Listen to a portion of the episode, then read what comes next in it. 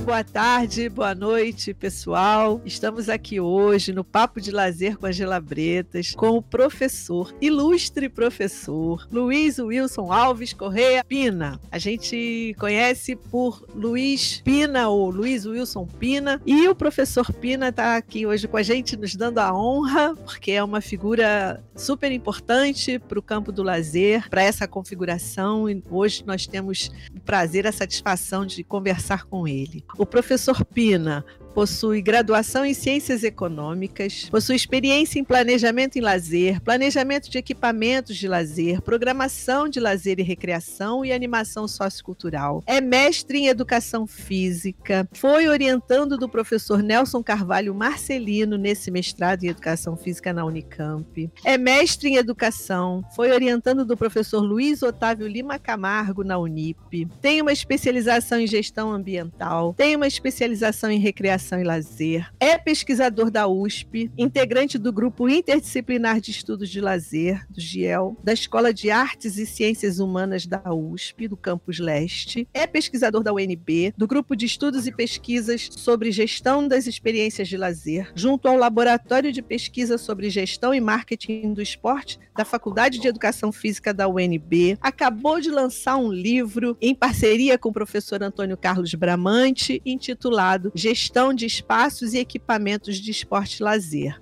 Professor Wilson Pina é um, um, uma satisfação, um prazer e uma alegria enormes tê-lo aqui conosco hoje no Papo de Lazer. E eu começo perguntando, é, pedindo, solicitando que você fale um pouquinho de você. Eu sei que é, não é bem a sua praia, mas fale um pouquinho de você e que depois fique muito à vontade para falar das suas experiências, das suas vivências e do seu trabalho na configuração desse campo do lazer. Muito obrigada. Bom, a satisfação partilhada em estar com vocês. Agradeço muito pelo convite, é, pela indicação da Márcia Bickel, uma grande profissional e também estudiosa do tema lazer tem uma grande atuação no Serviço Social do Comércio no Departamento Nacional. É, é uma honra compartilhar de uma atividade que já foi, que está sendo dividida com tantas pessoas ilustres da, da área. Eu vi aqui pelo portfólio que você me enviou. Então, é, assim, é, é um momento, talvez um momento único que a gente possa de uma forma mais aberta, mais livre, falar um pouco sobre, basicamente, as experiências profissionais. Né? No fundo, eu me considero privilegiado porque eu sou de uma geração que acompanhou todo um processo de mudança eu fui testemunha e um pouco agente, né? Muito, fui muito mais testemunha e um pouco agente desse processo todo que aconteceu. Eu entrei justamente no momento em que essa área começou a crescer e a se consolidar no Brasil. Hoje é uma área que a gente pode considerar que está bem forte no país. Temos um número considerável de doutores e mestres, doutoras e mestras estudando, pesquisando, dando aula. Infelizmente, não temos mais um curso de graduação em lazer, que seria fundamental. Seria fundamental termos um curso de graduação em lazer. Nós tivemos um em Santa Catarina e tivemos um outro, do qual eu tive a honra de ser professor, aqui na, na Universidade de Morumbi, curso de graduação em lazer, que formou cinco ou seis turmas. Né? Inclusive, tem alguns, alguns ex-alunos que estão aí na área profissional. Eu tenho um aluno, por exemplo, o Bert Krause, que entrou, entrou na faculdade dizendo assim: Eu quero ser um profissional de lazer, e se tornou um profissional de lazer. É um empresário da área, atua principalmente na área de bufês de festas é um grande consultor da área. Quer chamar alguém que entenda de bufês e festas? É o Hubert, sabe tudo. Né? Então, é, e é um prazer ver isso. Então, nós deveríamos ter cursos de graduação em lazer. Eu estudei no Canadá, vou falar um pouquinho disso, e lá tem o curso de recreologia, curso de graduação em recreologia, recreologia, enfim, recreação. Nos Estados Unidos tem curso de graduação em recreação, na França, na, na Europa, é, é, basicamente, eles trabalham com animação sociocultural, então tem os cursos de graduação em animação sociocultural, que é uma área profissional muito interessante, porque ela é bem polivalente, ela atua em muitas situações, em muitos setores, mas tem um papel muito grande no lazer e no turismo, na França, na Espanha, na Bélgica, no nosso querido Portugal, na Suíça e assim por diante inclusive com estatutos profissionais. Aqui no Brasil, a profissão de recreador ainda não é reconhecida, a de animador sociocultural menos ainda. Na Europa, o animador sociocultural tem um estatuto profissional, é uma profissão reconhecida com estatuto e tudo. É o salário mínimo profissional, como aqui no Brasil as, as diversas categorias têm salário mínimo profissional e assim por diante. Bom, falando de mim, como eu disse para, para a professora Ângela no comecinho, eu, eu, assim, tenho uma certa dificuldade em falar da minha pessoa, eu gosto de falar do que eu faço. É, sou um cidadão, como pessoa, sou um cidadão brasileiro. É, nasci em Campo Grande, em, que então era Mato Grosso, e hoje é Mato Grosso do Sul. Do Sul. E na época era longe, né, era um lugar meio perdido, né, em Campo Grande. Né. Eu tenho muitas lembranças de infância interessantes, não é o caso de contá-las aqui, mas assim como viver numa cidade naquela época que era distante das capitais. E o que é interessante é que Campo Grande tinha uma conexão muito forte com o Rio de Janeiro. Embora São Paulo seja próxima do estado, faça fronteira, mas a conexão de campo, campo cultural, econômica e social de Campo Grande era com o Rio de Janeiro. Então, grande parte da minha da família, da minha, das minhas duas famílias, da minha mãe e do meu pai, foi morar no Rio de Janeiro. Então, eu nas férias ia passar no Rio. Né? Era o momento de maior alegria pensar em passar as férias no Rio de Janeiro, que era tudo absolutamente diferente. Nasci em 7 de, de 10, 7 de outubro de 1948. 7 de outubro é o dia da Batalha de Lepanto, eu gosto muito de história, então foi no dia 7 de outubro de 1579, se não me engano, que aconteceu a Batalha de Lepanto, que bloqueou o avanço do Império Otomano sobre o Mediterrâneo e mudou a história do mundo. Então, eu nasci no dia 7 de outubro, mas três séculos depois, bem, quatro séculos depois, bem distante. Morei dos três aos quatro anos no Rio de Janeiro, tenho algumas lembranças ainda do Rio nessa época, né? e depois voltamos para Campo, para Campo Grande, e com 11 anos de idade, minha família mudou-se para São Paulo, para o interior de São Paulo, cidade de Bauru, que fica a 350 quilômetros da capital. E lá ficamos, em Bauru. Meus irmãos até hoje moram lá. Meu irmão e minha irmã moram em Bauru.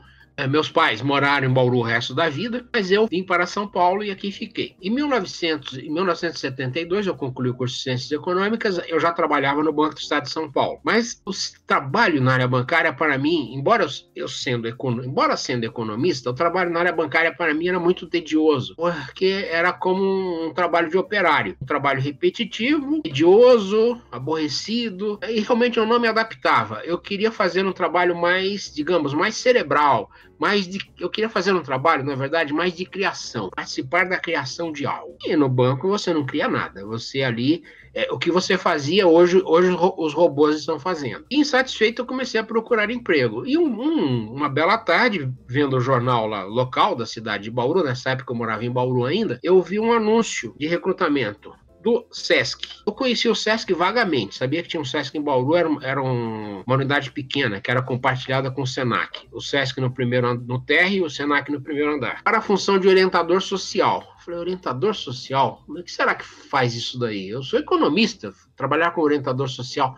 Ah, mas vou fazer esse concurso. Fui fazer. É, me inscrevi, o concurso foi em São Paulo, tinha mais de 900 candidatos. Foi num ginásio do antigo Centro Cultural Carlos de Souza Nazaré, que hoje é chamado Sesc Vila Nova. Passei no, no, no teste escrito, aí foi a fase de entrevistas. Uma das três pessoas que me entrevistou se tornou depois meu chefe, grande amigo, é, como, a, como as coisas caminham na vida. E passei também pela fase de entrevistas, fui no psicotécnico, que para mim foi uma coisa estranhíssima, né? Aquele famoso teste de Rorschach né, que na época estava muito na moda. Né, você tinha de enxergar não sei o que nas figuras.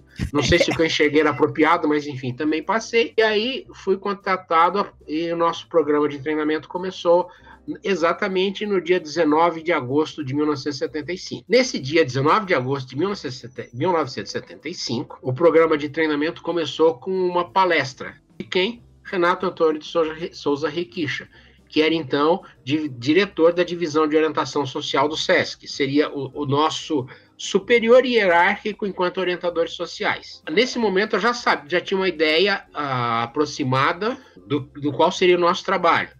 Nós faremos parte de equipes móveis, a unidade móvel de orientação social, que percorreria o estado de São Paulo, desenvolvendo atividades principalmente na área do lazer. Por que isso? Porque o SESC ainda não tinha condição de atender o estado todo, como hoje ainda não tem, que são mais de 600 municípios. Então, onde não havia unidades fixas do SESC, entrava essa unidade volante, três ou quatro orientadores sociais, com algum equipamento básico, um carro que na época era uma perua Brasília, a famosa Brasília, e a gente percorria o estado. Então já tinha essa ideia desse, do trabalho que iria ser feito. E o Renato Riquicha veio falar justamente do foco do nosso trabalho, que eram lazer e ação comunitária. Ele fez para nós uma palestra sobre lazer e ação comunitária. Aí entra a primeira questão da do lado pessoal, eu vou evoluindo na fala para a questão profissional.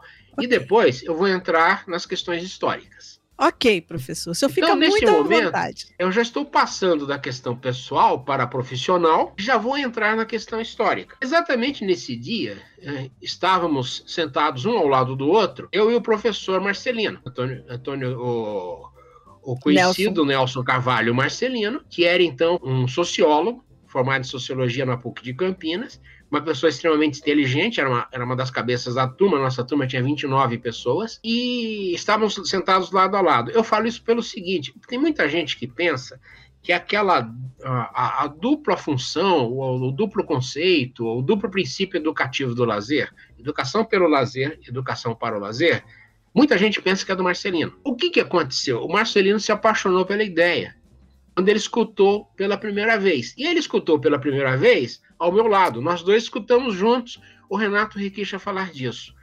E muita gente que pensa que é do Dumas Edier essa ideia. Também não é. Eu pesquisei todas as obras do Dumas Edier, conversei com um grande especialista em Dumas Edier do Brasil, que é o Luiz Otávio, que foi orientando dele na França, na Sorbonne.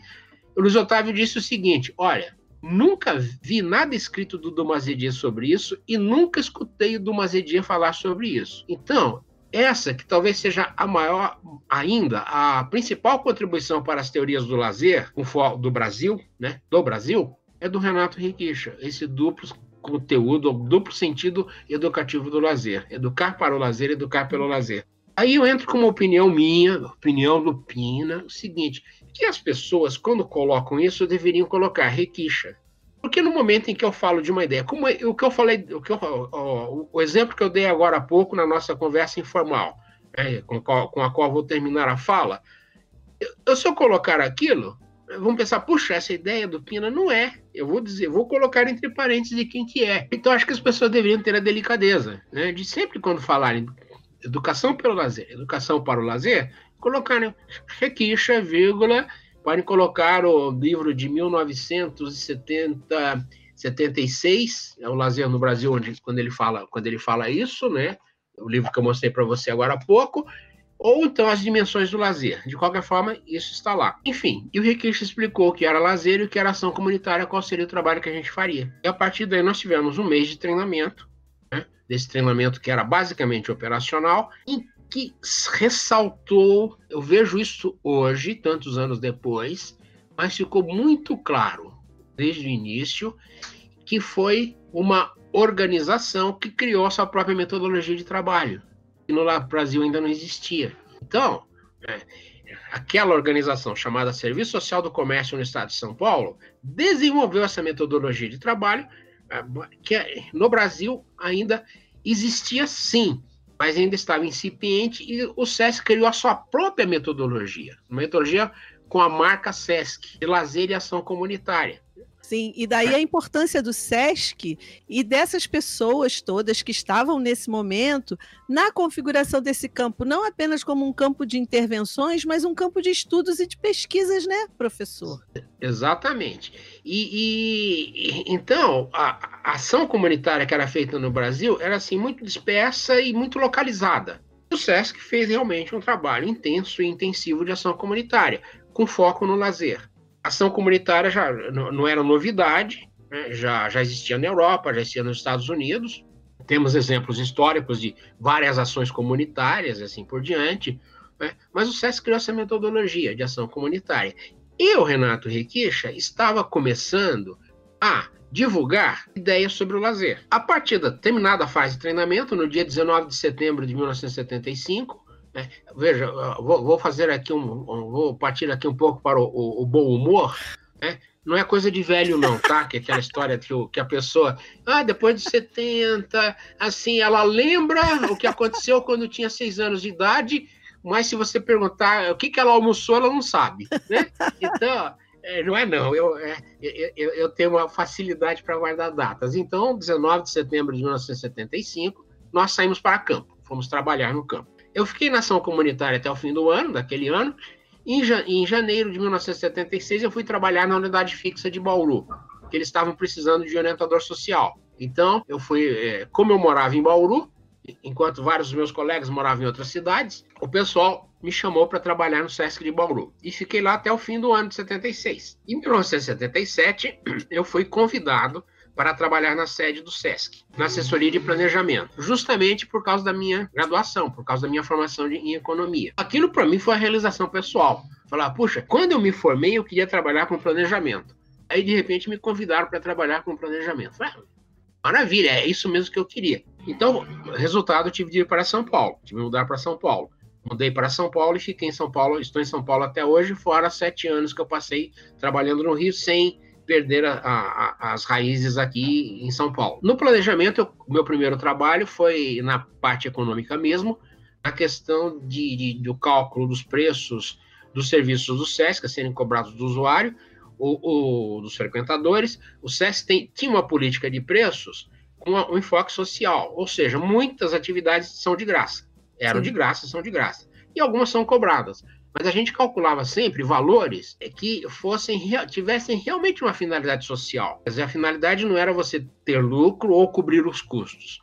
É você cobrir uma parte dos custos. Então a gente calculava, fazia cálculos, às vezes até um pouco complexos, de, de qual, qual parcela do custo a cobrança cobriria, para manter sempre aquilo com um enfoque social. Já existia na época toda uma efervescência aí de ideias. Né? A década de 70, em termos de ideias, foi muito, foi, foi muito intensa. E havia uma crítica ao SESC por parte das pessoas progressistas, que era uma instituição conservadora. Realmente, o SESC é, o SESC é uma organização surgida com ideias conservadoras. É, está na, na, própria criação do SESC está clara, clara essa postura conservadora. Agora, o fato da organização ser conservadora não significa que as pessoas que trabalhavam lá dentro eram conservadoras também. Então havia essa havia um pouco essa, essa, essa dificuldade, até uma certa fricção né, entre uma organização conservadora e, funcionários que não eram tão conservadores assim. Né? Existiam pessoas com ideias arrojadíssimas. O próprio Renato Requicha é uma pessoa com ideias arrojadas. Existia muita gente com, com ideologia mesmo de esquerda. Isso as impedia, né? é, preciso ficar bem claro isso, isso as impedia de trabalharem naquela organização e de darem a sua contribuição. É claro que a, a, a, o SESC não iria mudar o mundo, mas ele podia e tinha condições de fazer alguma coisa para melhorar a situação real. Então, isso ficava sempre muito claro. Né? O que nós estamos fazendo não é para provocar uma, promover uma revolução social no Brasil. Mas o que nós estamos fazendo é para melhorar um pouco a qualidade de vida do trabalhador do comércio, que é um trabalhador importante, dentro dos limites da situação, limites políticos, sociais, econômicos, etc, etc. Né? E com isso, a organização começou a adotar ideias arrojadas, avançadas. Por exemplo, o trabalho social com idosos, trabalho social da terceira idade. Isso foi uma ideia arrojada. Na época, ninguém no Brasil fazia isso. O, o, a mentalidade em relação ao idoso era a pior possível. Era a pior possível. Né? E, e, de repente, o SESC começou a fazer trabalho com as pessoas idosas. Ou o trabalho na área ambiental. Estávamos em, em plena época do surgimento da transformação das ideias ambientais no mundo. Né? Já havia acontecido a famosa reunião da ONU, em 1972, haviam publicações interessantes, aquela publicação do Clube de Roma, um livro que me influenciou imensamente, Uma Terra Somente, de René Dubos, um francês, e Barbara Ward, uma americana, um livro publicado em 1976, eu tinha lido logo, logo depois que entrei no SESC, eu li esse livro, que me influenciou fortemente, me mostrou a importância da questão ambiental, e o SESC também começou a atuar na área ambiental, várias iniciativas concretas, inclusive, Aliás, o Sesc DN tem uma iniciativa maravilhosa, que é o Sesc Pantanal. Né? O Sesc DN também, também entrou nessa. E tem uma iniciativa concreta, a maior RPPN do Brasil. Então, meu primeiro trabalho foi esse e também passei a participar do grupo que fazia o orçamento do SESC, porque o SESC, como instituição do terceiro setor, né? O pessoal não gosta muito de ouvir isso, mas é uma instituição do terceiro setor, não é nem privada nem pública. Não tem finalidade lucrativa e tem uma finalidade social. É obrigado a trabalhar com orçamento, com orçamento, orçamento programa, que é enviado para o TCU. Orçamento consolidado é enviado para o TCU e o TCU fiscaliza. Aliás, fiscaliza o SESC com mais rigor do que fiscaliza o próprio governo. Vamos fazer essa, vamos fazer essa pequena maldade aqui. E então nós fazíamos orçamento do SESC, orçamento anual. Faz sempre no ano anterior. Foi um trabalho também que eu gostei demais de fazer, preparar o orçamento do SESC. E um trabalho que o setor do planejamento havia começado a fazer foi o seguinte: o, na, década, na década de 60, né, quando houve a mudança econômica, quando a economia começou a crescer na segunda metade, a partir da, do, do momento recessivo que foram os anos de 64, 65, aí depois a economia começou a crescer, o SESC também começou a crescer. Por quê? Porque o comércio no Brasil se expandiu muito. E com isso cresceu a arrecadação do SESC. Crescendo a arrecadação, o SESC passou a ter mais dinheiro. Então o SESC começou a crescer fisicamente. E foi neste momento que aconteceram mudanças conceituais. Quando começou, no, em São Paulo, por exemplo, em outros estados também, o, o SESC adotava o conceito de centro social. Geralmente era uma casa grande, um casarão, alugado, o SESC alugava, mais alugava do que adquiria, e onde instalava um centro social. Para quê? Serviço social do comércio, então para fazer um trabalho social. A única unidade grande do SESC de São Paulo, naquela época, era o de Bertioga. E foi também uma outra história muito interessante. Conseguiram um terreno a preço baixíssimo. Onde? Em Bertioga, onde você levava um dia para chegar lá. É, Levava-se um dia para chegar lá. Era, é, é, era, era, uma, era uma aventura. Né? É turismo de aventura. Né? O, o, pessoal fazia turismo de aventura, porque era uma aventura chegar em Bertioga e uma, uma aventura voltar. E a estadia era de 20 dias. O conceito era a colônia de férias, porque era algo que havia surgido antes da Segunda Guerra, havia surgido na, na, na, na primeira metade do século, né, na Europa e nos Estados Unidos, a ideia da colônia de férias para os trabalhadores. Então, os sindicatos, por exemplo, aqui no Brasil, criavam colônias de férias. Eu acho que algumas pessoas já pesquisaram essa história, é uma história interessantíssima das colônias de férias. Então, o SESC fez a sua colônia de férias. Como tinha pouco dinheiro na época, em 1948, foi procurar um lugar barato e achou um terreno enorme, uma área imensa. Inclusive, hoje, parte dela é reserva ambiental. O SESC preserva parte dela como reserva ambiental, administrada como, como um RPPN também. Né? E, e o SESC implantou essa colônia de férias lá, e como era muito distante, levava um dia para chegar, para ir, um dia para voltar, a estadia era de 20 dias. E as pessoas que iam para lá eram chamadas de caravanistas, eram os caravanistas caravana saía do centro da cidade. Saíam dois, três ônibus, né? Iam para lá. Fizeram casas, tipo chalés, pequenos chalés na, na praia. E começou a funcionar assim. E as outras unidades eram centros sociais. Porém, com o crescimento da arrecadação na década de 60, surgiu, houve toda uma pressão para que o SESC criasse mais unidades físicas. Mas aquele conceito de centro social já não servia mais. Em primeiro lugar, os comerciários começaram a cobrar muito. Aí o, o, nosso colega e amigo professor de educação física vai gostar.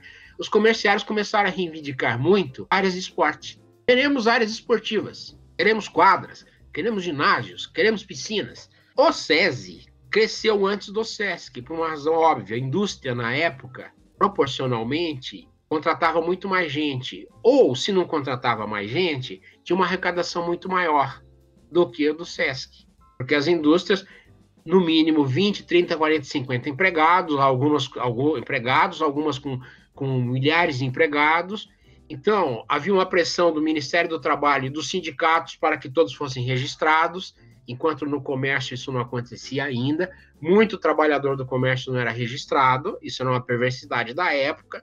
Agora, era mais fácil fiscalizar a indústria do que o comércio. Então, o Ministério do Trabalho e os sindicatos podiam fiscalizar com muito mais rigor as indústrias do que o comércio, que é muito pulverizado. Né? A pessoa tem de loja em loja e às vezes nem tem empregado, quem é só o dono e a família. Então, eles tinham uma arrecadação bem maior. Eles começaram esse crescimento físico antes. E o SESI deu uma forte ênfase ao esporte. Isso se traduziu nos conceitos dos seus respectivos equipamentos. Aí entro na minha área profissional é, focal. Né? Eles é, deram, um, um, deram prioridade à questão esportiva. Isso se reflete no conceito dos equipamentos até hoje. Os equipamentos do SESC até hoje são voltados basicamente para as atividades esportivas e, e, e, combinados com escola, que o SESC tem um trabalho muito forte na área de educação, todos sabem disso. O SESI, quero dizer, corrigindo. Então, como crescer? Aí veio o primeiro momento. Vamos fazer então unidades maiores. Havia uma dificuldade econômica para você ter unidades com áreas esportivas, que são grandes. Uma quadra é grande, uma piscina é grande. Então, o SESC começou a usar equipamentos de terceiros. Entrava em contato com a prefeitura. Muitas vezes a prefeitura tinha, tinha instalações ociosas ou entra aí um aspecto interessantíssimo, que ficavam ociosas no fim de semana, justamente quando as pessoas têm tempo. Por quê? Porque no sistema de trabalho das prefeituras, eles atendiam de segunda a sexta. Então, ficava muito complicado você ter profissionais estatutários, aqueles que fazem concursos e são regidos pelo estatuto do órgão público, né, ter um regime diferenciado de trabalho sábado e domingo. As pessoas eram contratadas para trabalhar de segunda a sexta. Até hoje, em muitas bibliotecas públicas do Brasil, as pessoas trabalham de segunda a sexta, não abrem no fim de semana. A gente sabe disso. Então, no fim de semana, geralmente esses espaços ficavam ociosos. O SESC, então, fazia acordos com as prefeituras e começou a usar esses espaços, essas áreas, essas instalações. Mas isso não satisfazia. Então, aqui e ali, onde havia espaço, acrescentava-se uma pequena quadra ao centro social. Ou quando havia oportunidade de fazer um centro social um pouquinho maior, como foi o caso de Bauru, fizeram com uma quadra, tinha uma quadra, com equipamentos com área esportiva. Porém, com uma arrecadação maior, a pressão aumentou, porque ter esses espaços? Vamos fazer espaços maiores, instalações maiores, equipamentos maiores. E aí veio o primeiro deles, e foi exatamente esse que eu citei, o atual Sesc Vila Nova. Foi inaugurado em 1967, na rua Doutor Vila Nova, exatamente no número é, 245. No número 228 funcionava, funcionava a sede, que era junto com o SENAC com a Federação do Comércio, e os dois praticamente um em frente ao outro. Então o SESC construiu, além de construir a sede nesse local, dividido com o SENAC e a Federação, construiu o, o atual SESC Vila Nova. Para fazê-lo, o pessoal do SESC fez o seguinte: formou um grupo de trabalho para pensar como deveria ser esse novo, essa nova grande unidade, esse grupo de trabalho foi até a rua Nestor Pestana, também na área central de São Paulo, onde funcionava uma ACM, que era a maior ACM do estado de São Paulo. E lá conversaram muito tempo com os profissionais da ACM. Inclusive havia, havia, um, havia de amizade entre o pessoal do SESC e o pessoal da ACM. Eu conheci uma dessas pessoas, uma pessoa extraordinária da, da ACM, que ajudou no planejamento do SESC da Vila Nova, do SESC Vila Nova. Vou citar o nome dele, é Wilson Malandrino o nome dele. Né? Inclusive, ele, eu entrevistei na minha, para a minha dissertação de mestrado da Unip. Eles então ajudaram o pessoal do SESC a pensar como deveria ser esse novo equipamento. E os dois ficaram muito parecidos, só que o do SESC era maior ainda. Com quatro quadras, uma piscina semiolímpica, um teatro, teatro mesmo, que até hoje é considerado, até hoje, tantos anos depois, é considerado um dos melhores teatros de São Paulo, que é o Teatro Sesc Anchieta, região central de São Paulo. Até hoje é, disparadamente é considerado um dos melhores teatros de São Paulo, porque foi muito bem mantido e passou por, várias, por uma reforma muito boa, muito bem feita, por sinal. Eu tive o prazer, não estou dizendo bem feita porque eu participei, mas eu tive o prazer de participar do projeto de reforma do Sesc Anchieta, reforma e modernização. Então, inaugurado em 67, passou a servir como referência. E aí o Sesc começou outros grandes projetos. Comprou a fábrica, onde é hoje o Sesc Pompeia. É lindo. Começou os trabalhos lá começou a fazer o que chamavam na época de Centro Campestre, que foi inaugurado exatamente em outubro de 1975, no ano em que eu entrei. Chamado de Centro Campestre porque era numa região, na região de Interlagos, em São Paulo, que na época era praticamente fora da cidade. Também era uma aventura chegar até lá.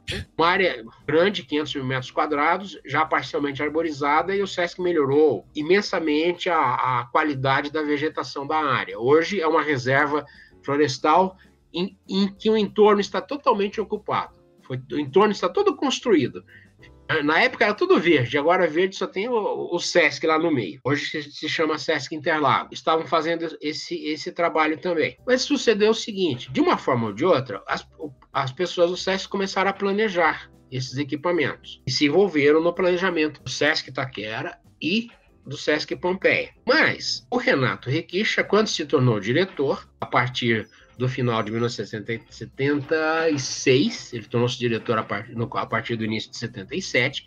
Quando ele se tornou diretor, ele não estava satisfeito com o processo todo, não estava. E aí sucedeu o seguinte: o, foi numa época em que o Luiz Otávio foi, era o meu supervisor imediato, o assessor de planejamento tinha ido fazer um curso na Holanda e o Luiz Otávio substituiu. Um dia o Luiz Otávio chegou para mim e falou assim: Pina, o Renato quer conversar com você. A primeira coisa que você pensa é assim: o que foi que eu fiz, né? O que foi que eu fiz? O chefe mandou chamar, né? O que, que eu fiz? É, o que foi que eu fiz, né? Bom, mas eu vou com, se eu vou com o Luiz Otávio, tudo bem, né? O Luiz Otávio é, é uma pessoa assim que tem uma postura extremamente protetora. O Luiz Otávio é um grande mentor. É, é para mim, é, é, uma das duas ou três pessoas que eu posso relacionar com mentoras ideais que eu conheci na vida. Então, Luiz Otávio, estou com o Otávio, tudo bem. Aí chegamos lá, o, o Renato olhou para mim já foi direto. Sou sempre educadíssimo, né? Recebeu super bem. O Renato fazia você se fazia você se sentir a pessoa mais importante do mundo, né? E falou: Eu tenho trabalho para você. falei, ufa, né? ainda bem. E falou: olha, eu quero que você passe a estudar a questão dos equipamentos de lazer. Explicou o porquê. Falou: olha, nós temos observado que nos projetos existem muitas inadequações é questão de planejamento. Só que o problema é que de, depois que ele está construído, não tem mais como você mudar. Não tem mais como você melhorar, corrigir, nada disso. Então, nós temos que planejar bem para construir bem. Para isso, nós precisamos de alguém que estude o assunto. Aí eu conversei com o Luiz Otávio, nós dois achamos que você seria a pessoa é, é, ideal para isso. Eu falei, puxa vida, primeira vez que sou uma pessoa ideal para alguma coisa, né? Então, é, Talvez por causa da minha formação, né? Formação de economia te dá uma formação muito forte em planejamento. E tudo bem. E me dediquei a isso, a partir daí, a partir de 1978. Em junho daquele ano, eu adquiri o livro básico. Né? Custou uma pequena fortuna. O Luiz Otávio me emprestou. Falou, Pina, então você, você sabe ler francês? Eu falei, olha, mais ou menos. Né? Então, não se vira. Você tem que aprender a ler francês, lê esse livro. Me deu um livro enorme. Me falou assim, olha, se você é manchar uma página desse livro, né, você vai ter que me comprar outro. Né? Então, comecei a ler o livro, adorei o livro, né, chama-se Loisir, Loisirs, não é plural, né? É, não é loisir singular, Loisir plural.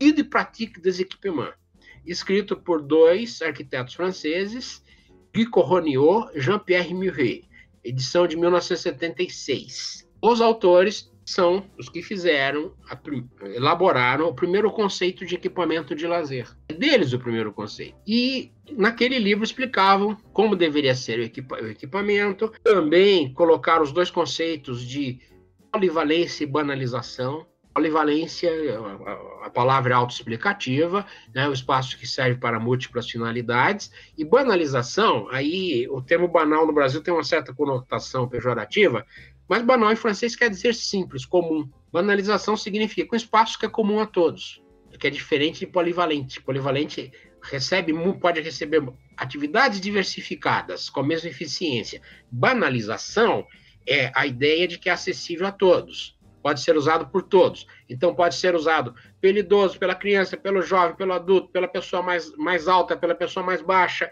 É, enfim, por pessoa, por todos, igualmente por todos. Exemplo de equipamento banal é o parque, que é usado inclusive por animais. Inclusive, os cachorrinhos passeiam pelo parque com os donos. Então, é exemplo de, de banalização, o parque. Então, eu comecei a ler esse livro em junho de 1978. Como eu disse, custou uma pequena fortuna. Eu devolvi o livro para o Exotático e comprei o meu, que eu guardo até hoje. E a primeira coisa que eu fiz foi mandar colocar a capa dura para conservá-lo. É o meu guia, meu guia universal eu comecei a estudar o assunto e comecei, para isso, comecei a estudar as próprias unidades do SESC, que funcionavam na época. E fiz um trabalho até bastante detalhista e minucioso. Eu cometi o pecado até agora de não publicar, né? cometi isso. o pecado de não publicar. Isso é um pecado. Alguém pode achar que está, é um pecado. Alguém pode achar que está defasado, mas não está não, porque a, os erros que eu constatei naquela época continuam acontecendo hoje. Continua acontecendo hoje. Porque no Brasil, aí vou fazer uma crítica, nós temos a mania de inventar a pólvora. Nós temos a mania, vou, vamos fazer, eu vou, vou começar do zero. E não vou olhar o que foi feito. É como se a gente tivesse vergonha. Não, não vou copiar. Não é copiar, é aprender. É diferente. Copiar é realmente, eu tiro uma foto e faço a cópia. Eu não estou aprendendo nada fazendo a cópia. Criou-se o termo engenharia reversa. É exatamente isso. Você não vai copiar, você vai fazer uma espécie de engenharia reversa. Você vai conhecer o que existe e o que está funcionando e vai tentar entender como é que funciona e vai tentar reproduzir aquilo que existe para você verificar o que é correto, o que é adequado, o que não funcionou, o que deu certo, e o que não funcionou, o que está errado, o que está inadequado, e assim por diante. Por uma questão muito simples, como disse o Renato Riquicha naquela nossa reunião, me lembro disso até hoje. Né? Depois que uma, um lugar comum, depois que você construiu, mudar no papel é a coisa mais fácil do mundo. E hoje é mais fácil ainda. Aqui está o nosso nosso assessor, nosso suporte técnico informático, o homem da tecnologia de informação. Hoje, com os sistemas digitais, é a coisa mais fácil do mundo você fazer a mudança do desenho, no desenho. Antes tinha de pegar aquelas plantas enormes e desenhar à mão, com todo cuidado, não podia errar. Agora, com os programas, os softwares que existem, isso é feito na hora, imediatamente. Vamos mudar aqui. Haviam erros imensos, enormes, que prejudicavam o funcionamento, e geralmente na base do detalhe. Na base do detalhe, simplesmente questões de detalhe. Né? Na live que, que a gente fez do livro, eu dei um exemplo que até hoje é, eu fotografo quando eu vejo. Outro dia mesmo, antes da pandemia, eu fotografei. Preciso, aliás, localizar onde está no meu celular. No banheiro de um shopping, tinha um, um sanitário bloqueado, sem uso. Eu, de curiosidade, né, empurrei um pouco a porta para olhar. Ele estava ocupado com os, os materiais de limpeza do pessoal vassouras, rodos, baldes, panos, etc. Ou seja, para guardar o material, eles tiveram de bloquear o sanitário. É, falta, detalhe, de, é um falta de planejamento, né, professor? Falta de planejamento. Você tem de ter no sanitário de qualquer lugar público um bom armário chaveado, com bom espaço, para você guardar esse material de limpeza. É, é um detalhe, mas é uma questão de planejamento. E muitas vezes esse detalhe prejudica todo o funcionamento. Imagina hoje com toda essa questão de, de, de, essa ênfase toda na higiene, que não vai acabar, a gente vai, vai ter que mantê-la pelas, pelas próximas décadas, né? você não ter isso no, em um sanitário ou no, em um vestiário. Então, é, é, essas, eu prometo, assim, uma das coisas que eu pretendo fazer, né, que eu estou negociando com a turma lá de cima, olha, né, vamos, vamos esticar meu prazo de validade mais um pouquinho, não precisa chegar aos 100 anos. Uma tia minha faleceu o ano passado com 101 anos, né? Eita. Não preciso chegar, empatar com a minha tia, tudo bem, né? Mas, mas fica mais um pouquinho. É, fica mais um pouco, mas as coisas que eu pretendo fazer é pegar esse trabalho e atualizá-lo, passá-lo passá a limpo, né? E publicar, é, né, Fazer professor? uma pesquisa... Oi? E publicar, né? Oi? E publicar. É, sim, é. É, talvez fazer de novo, não sei, não sei aí, né, mas aí teria que ter uma abrangência maior, não sei se teria condições físicas para isso. Mas enfim, é, é algo a ser feito.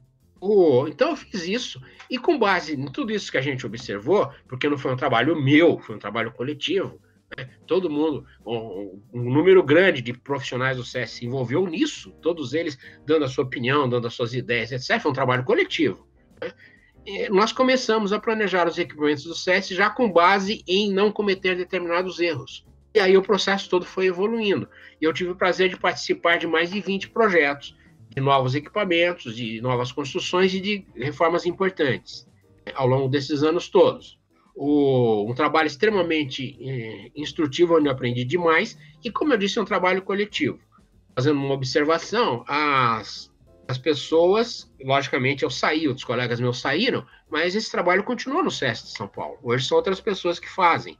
Né? E continua evoluindo nesse sentido. A cada equipamento novo, né, eles desenvolvem novas ideias, novas experiências e aprendem mais e mais para aplicar no seguinte. Esse trabalho continua lá, com o mesmo, mesmo profissionalismo, mesmo capricho, e com uma grande vantagem, porque aumentou muito o número de pessoas com mestrado e, e doutorado. Então hoje elas já têm mais um, elas têm uma qualificação profissional mais elevada até do que nós tínhamos naquela época. Mas naquela época nós já começamos nesse trabalho a usar metodologias científicas, né? metodologias de pesquisa, etc, etc. Né?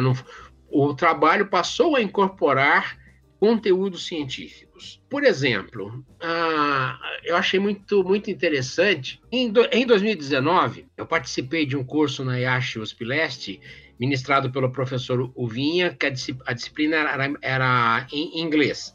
E aí o grupo de alunos foi visitar, como parte do programa da disciplina, a, unidade mais nova, uma das unidades mais novas do SESC de São Paulo, o SESC Guarulhos. desse, do planejamento desse, eu, eu, não tive oportunidade de participar, infelizmente, que é uma bela unidade. E eu achei muito interessante quando as pessoas percorrendo aquele espaço começaram a dizer assim: mas olha, ele, ele, ele serve para atividades diversificadas, atividades de vários tipos, de várias modalidades, etc, etc. O que eu achei interessante, até um pouco divertido, foi que isso não, não aconteceu por acaso. Não, por, não foi, aconteceu por acaso. Isso foi planejado. Incorporamos conhecimento científico. Como? No momento, em, a partir de um, um determinado momento, estabeleceu-se que todas as unidades do SESC deveriam contemplar os famosos interesses culturais do lazer do Dumas Edier. Então, nós colocamos na situação concreta os interesses culturais do Dumas Edier, os cinco interesses, e depois o Luiz Otávio acrescentou turísticos e a professora Gisele Chivartes os virtuais. Então, os cinco interesses culturais dos lazeres passaram a ser contemplados em todos os projetos do SESC.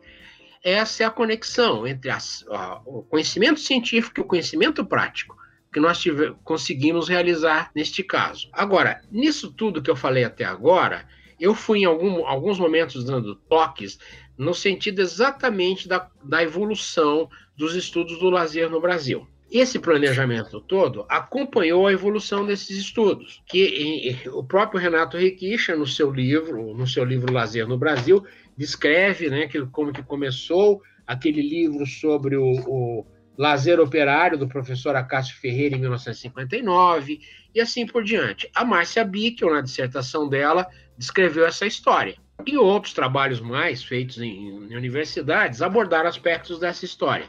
Em 1969, foi realizado em São Paulo, 27 a 30 de outubro de 1969, um seminário sobre o lazer, promovido pelo SESC junto com a Prefeitura de São Paulo. Nesse seminário de 1969, o Renato Requicha, que foi um dos palestrantes, ressaltou aquilo que eu observei antes, no sentido educativo, educação pelo lazer, educação para o lazer. Ou seja, em 1969, nesse seminário, o Renato Requicha já enunciou essa ideia é apenas mais uma demonstração aí da, da autoria desse princípio. Consta num texto do Renato Requicha, As Dimensões do Lazer, publicado na revista Problemas Brasileiros, número 81 de maio de 1970.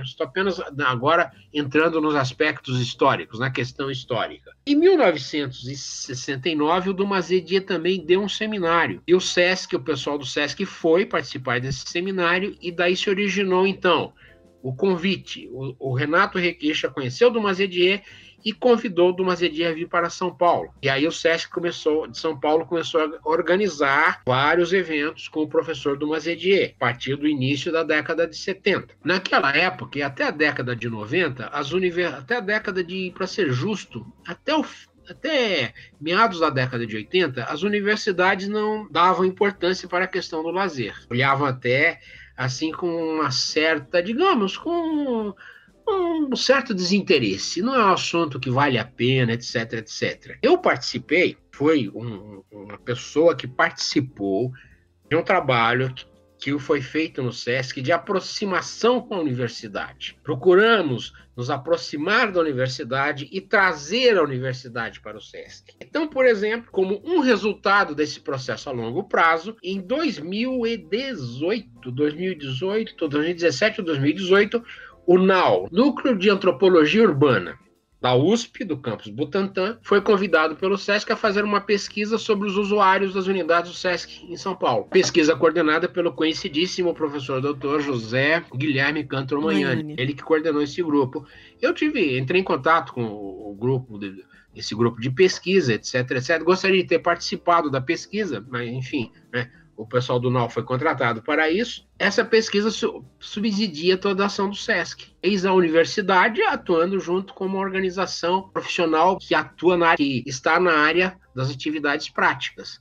Né? Nós temos assim, uma organização do setor prático de funcionamento que faz um trabalho conjunto com uma universidade. Então, é, é o resultado desse, desse processo, desse trabalho. Hoje o SESC está, por exemplo, o SESC em geral, não só de São Paulo, do Brasil inteiro, está muito integrado com as universidades. Estão fazendo muitas coisas interessantes aí o tempo todo, em todo lugar. Esse é um aspecto positivo, porque isso, isso realmente tem que acontecer. O, o mundo prático tem de se aproximar do mundo acadêmico e vice-versa. Os Sim. dois funcionam muito melhor juntos. Sim, não dá para pensar a teoria distante da prática, não dá para pensar, né? A teoria, a prática Exatamente. é o critério da teoria, né? Não dá para pensar. E essa e essa configuração assim, é, é, eu estou gostando muito da nossa conversa, professor, porque ela mostra, né, tudo isso que o senhor está falando, assim, mostra o, a importância do, do, SESC nessa configuração, porque é um campo, o, é, o campo do lazer é um campo de intervenções e de pesquisas, e o SESC tem um papel muito importante nisso, né, essa, essa conjunção, né, a, a partir do trabalho de todos vocês e de tudo que você está falando agora, isso é muito bom para a gente. É, historicamente teve e continua tendo. Né? Então, hoje hoje se existe toda essa, existem todas essas conexões, todas essas, essas articulações, esse trabalho conjunto, que é produtivo para ambas as organizações, é, foi resultado, resultado também de um processo histórico que começou lá atrás. Sim. Em 1975, justamente em agosto, ano, a, mês e ano em que eu entrei no SESC, realizou-se no Rio de Janeiro o primeiro Congresso Brasileiro sobre o Lazer, que foi uma promoção conjunta SESC e SESI, Ministério da Educação e Cultura. E se não me engano, o Ministério do Trabalho também participou, foi no Rio de Janeiro, né? exatamente né, no mês em que eu entrei no SESC. Então, foram as iniciativas que foram sendo iniciadas pelo SESC, como disse a Márcia na dissertação dela, contou isso muito bem. Houve a criação do Centro de Estudos do Lazer, coordenado pelo professor Luiz Otávio, inclusive produziu livros vários livros foram produzidos, mas depois, por uma decisão interna do SESC, esse setor foi extinto numa mudança de administração. Hoje foi praticamente recuperado com o CPF, o centro que existe na 9 de julho numa rua paralela a 9 de julho, que faz todo o trabalho que era feito antes pelo Celazer, é feito lá foi um retorno às origens, vamos dizer assim. E o que que significa um esse? O que que significa é, essa sigla? Centro de Pesquisa e Formação. Centro de Pesquisa e Formação. Formação. Faz um trabalho muito bom, muito bom mesmo. Né? Nesse, não, exatamente parecido com o trabalho que era feito no Celazer. No, um, um, um, e é, digamos, uma das dos, um dos principais agentes dessa conexão do SESC com a academia, porque eles convidam muitos professores das universidades para ministrar em cursos. Eu mesmo participei de um grupo de estudos com o professor José Clerton Martins, da Universidade de Fortaleza. Sim, é uma ele é pessoa é ótimo. também muito conhecida, excelente, fantástico, Sim, né? Ótima pessoa. E, exatamente, uma pessoa admirável. Então, e grande professor, grande Sim. pesquisador. Eu e o professor Felipe, nós é? também é, preparamos um curso para o pessoal do SESC. A Márcia nos convidou, a Elder ah, também. É, nós fizemos, estivemos juntos nesse curso. Foi em 2019, ah, foi antes da pandemia. Foi antes da pandemia. Antes da pandemia. Exato. Então, é exatamente. O, o, o, como está funcionando hoje, nada chega ao estado ideal no nosso mundo, mas ele chegou, está assim, perto do que a gente gostaria realmente que fosse. E isso deveria ser muito, muito mais intenso, intenso e intensivo com outras organizações, por exemplo, com o setor público eu acho impressionante que você tem o setor público, que é público, mantido pelo, pelos impostos que nós pagamos, e as universidades públicas, que são mantidas pelos impostos que nós pagamos, deveriam trabalhar muito mais, trabalhar muito mais em conjunto. Eu sei que uh, não vou ser injusto dizendo que não acontece. Claro que acontece pelo Brasil todo.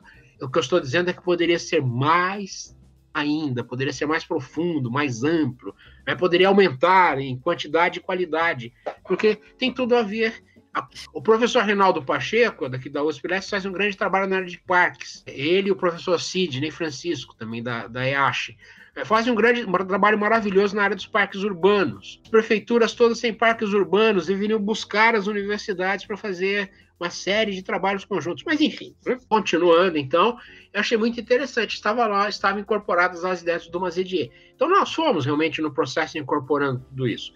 E, agora, na questão histórica, como surgiram os estudos do lazer, como eu disse, não vou, não vou repetir o que a Márcia contou, mas, enfim, o SESC foi pouco a pouco ampliando esses estudos e, principalmente, procurando disseminar isso para a sociedade. Quer dizer, foi um, um, conhecimento que o SESC foi adquirindo que não quis guardar para ele. Ao mesmo tempo, o SESC fez algo muito interessante. formou sua própria mão de obra, ou seja, formou seus profissionais. Profissionais para a ação do SESC, como foi o meu caso, eram formados dentro do próprio SESC. Incentivou que as pessoas estudassem. Você está sendo formado como profissional aqui dentro, mas vai estudar, vai procurar nas universidades conhecimentos que você vai trazer para nós. Então foi assim que eu passei um ano no, no, Canadá. Eu não completei o mestrado lá, porque quando eu voltei para o Brasil, me envolvi no trabalho, aconteceram alguns problemas, não pude escrever a dissertação. Mas eu fiz toda a escolaridade. Então, eu tive o, o, o grato prazer e a satisfação de ter, ter sido aluno do principal pensador do lazer do mundo de hoje, que é o professor canadense francês Gipro Nouveau, que é uma pessoa extraordinária. O César já o trouxe várias vezes aqui. A última vez que ele, que ele veio foi no, no CEBEL, fazer uma palestra. Fui aluno também do principal estudioso do tema equipamentos de lazer no mundo, que é o professor também da mesma universidade, Robert Soubrier. Então tive a satisfação de ser aluno desses dois professores extraordinários. Fora outros grandes professores que militam lá na Universidade do Quebec, a Trois-Rivières, que foi onde eu estudei. Fiz um ano lá, depois fiz um mestrado na, na Unicamp, aí já com o professor Marcelino e o professor Antônio Carlos Bramante, dois grandes professores com os quais eu me liguei em termos de, de, de, de estudo estudos, produção, etc, etc, etc. Fora outros grandes professores que eu conheci lá, como a Heloísa Bruns, como a Silvia Amaral, como o Lino Castellani Filho, e outros, é, João Batista Freire, extraordinário professor, né? Grandes professores. as aulas dele, João Batista Freire, enfim, conheci é, essas pessoas e outras mais, né? Vou, é, vou ser injusto não citar algumas, mas enfim, né? grandes professores. Grandes professores. E depois, e, e fiz também o mestrado na, em educação ambiental, né, foco, educação com foco em educação ambiental com o Luiz Otávio na Uni, aqui, que é um mestrado, que é um mestrado que foi reconhecido também. Foi nesse momento, foi nesse momento que surgiu no Brasil, por iniciativa, história conhecidíssima, iniciativa de um pequeno grupo, do qual faz parte o professor Antônio Carlos Bramante, o Enarel, o Encontro Nacional de Recreação e Lazer, primeiro em 1989, em Brasília. 90 Bra Brasília, 91 Brasília, em 91, 91, eu fui ao Enarel de Brasília. Estavam lá todas essas pessoas, Amante, Marcelino, estavam todos lá, em Brasília, no Enarel. E começamos a conversar sobre o seguinte: a Márcia Guareschi, que organizava o Enarel em Brasília, falou que ela não achava interessante continuar em Brasília, porque o encontro era nacional. Se o conceito é nacional, ele tinha de ser realizado em outros estados. Por que ficar só em Brasília? Então ela defendia a ideia de que o evento deveria viajar. E aí, conversando entre nós, né, eu, eu, eu dei, dei a ideia. Poderíamos tentar levar para o SESC esse evento. Quem sabe o SESC realize. De 92 já estava decidido. Foi no Rio de Janeiro, na ACM do Rio de Janeiro. Foi a primeira viagem do, do Enarel primeira viagem foi para, para, para o Rio de Janeiro. Então, nós, em 92, SESC e Unicamp, e envolvemos nisso o SESI e a ACM, propuseram em 92 que, que fosse realizado em São Paulo, em 93. E foi, no SESC Bertioga. O SESC Bertioga fechou para o evento. Colocamos 800 pessoas lá dentro. Até hoje as pessoas lembram desse evento. Foi realmente um evento histórico. E consolidou a, o processo de viajar. No ano seguinte, voltou para Brasília mas depois começou a viajar pelo Brasil. E aconteceu no Brasil inteiro. O próximo, a partir de 2016, foi resolvido que ele seria bianual. Então foi o último foi realizado em Curitiba em 2019 e agora em 2021 vai ser em Belém, vai ser em Belém do Pará. Já, já, está, já está sendo organizado, espero que, que aconteça e que a gente possa ir presencialmente. Né? Ah, eu também. To, rever todos ah, todas as pessoas amigas. devidamente vacinados, né, professor? Todos, se Deus quiser, vacinados, embora isso esteja assim extremamente moroso no Brasil, mas enfim, não vamos nem entrar nesse detalhe. Mas o, o, o, a gente espera que estejamos todos vacinados e que o evento seja presencial, a gente possa rever todas as pessoas amigas. Sim. O Enarel teve um papel importantíssimo nessa difusão dos estudos do, do lazer. Alguém vai dizer assim, ah, só porque colocou algumas pessoas falando? Não. Essa difusão aconteceu principalmente porque no evento, cada vez mais estudantes e professores puderam apresentar os seus trabalhos.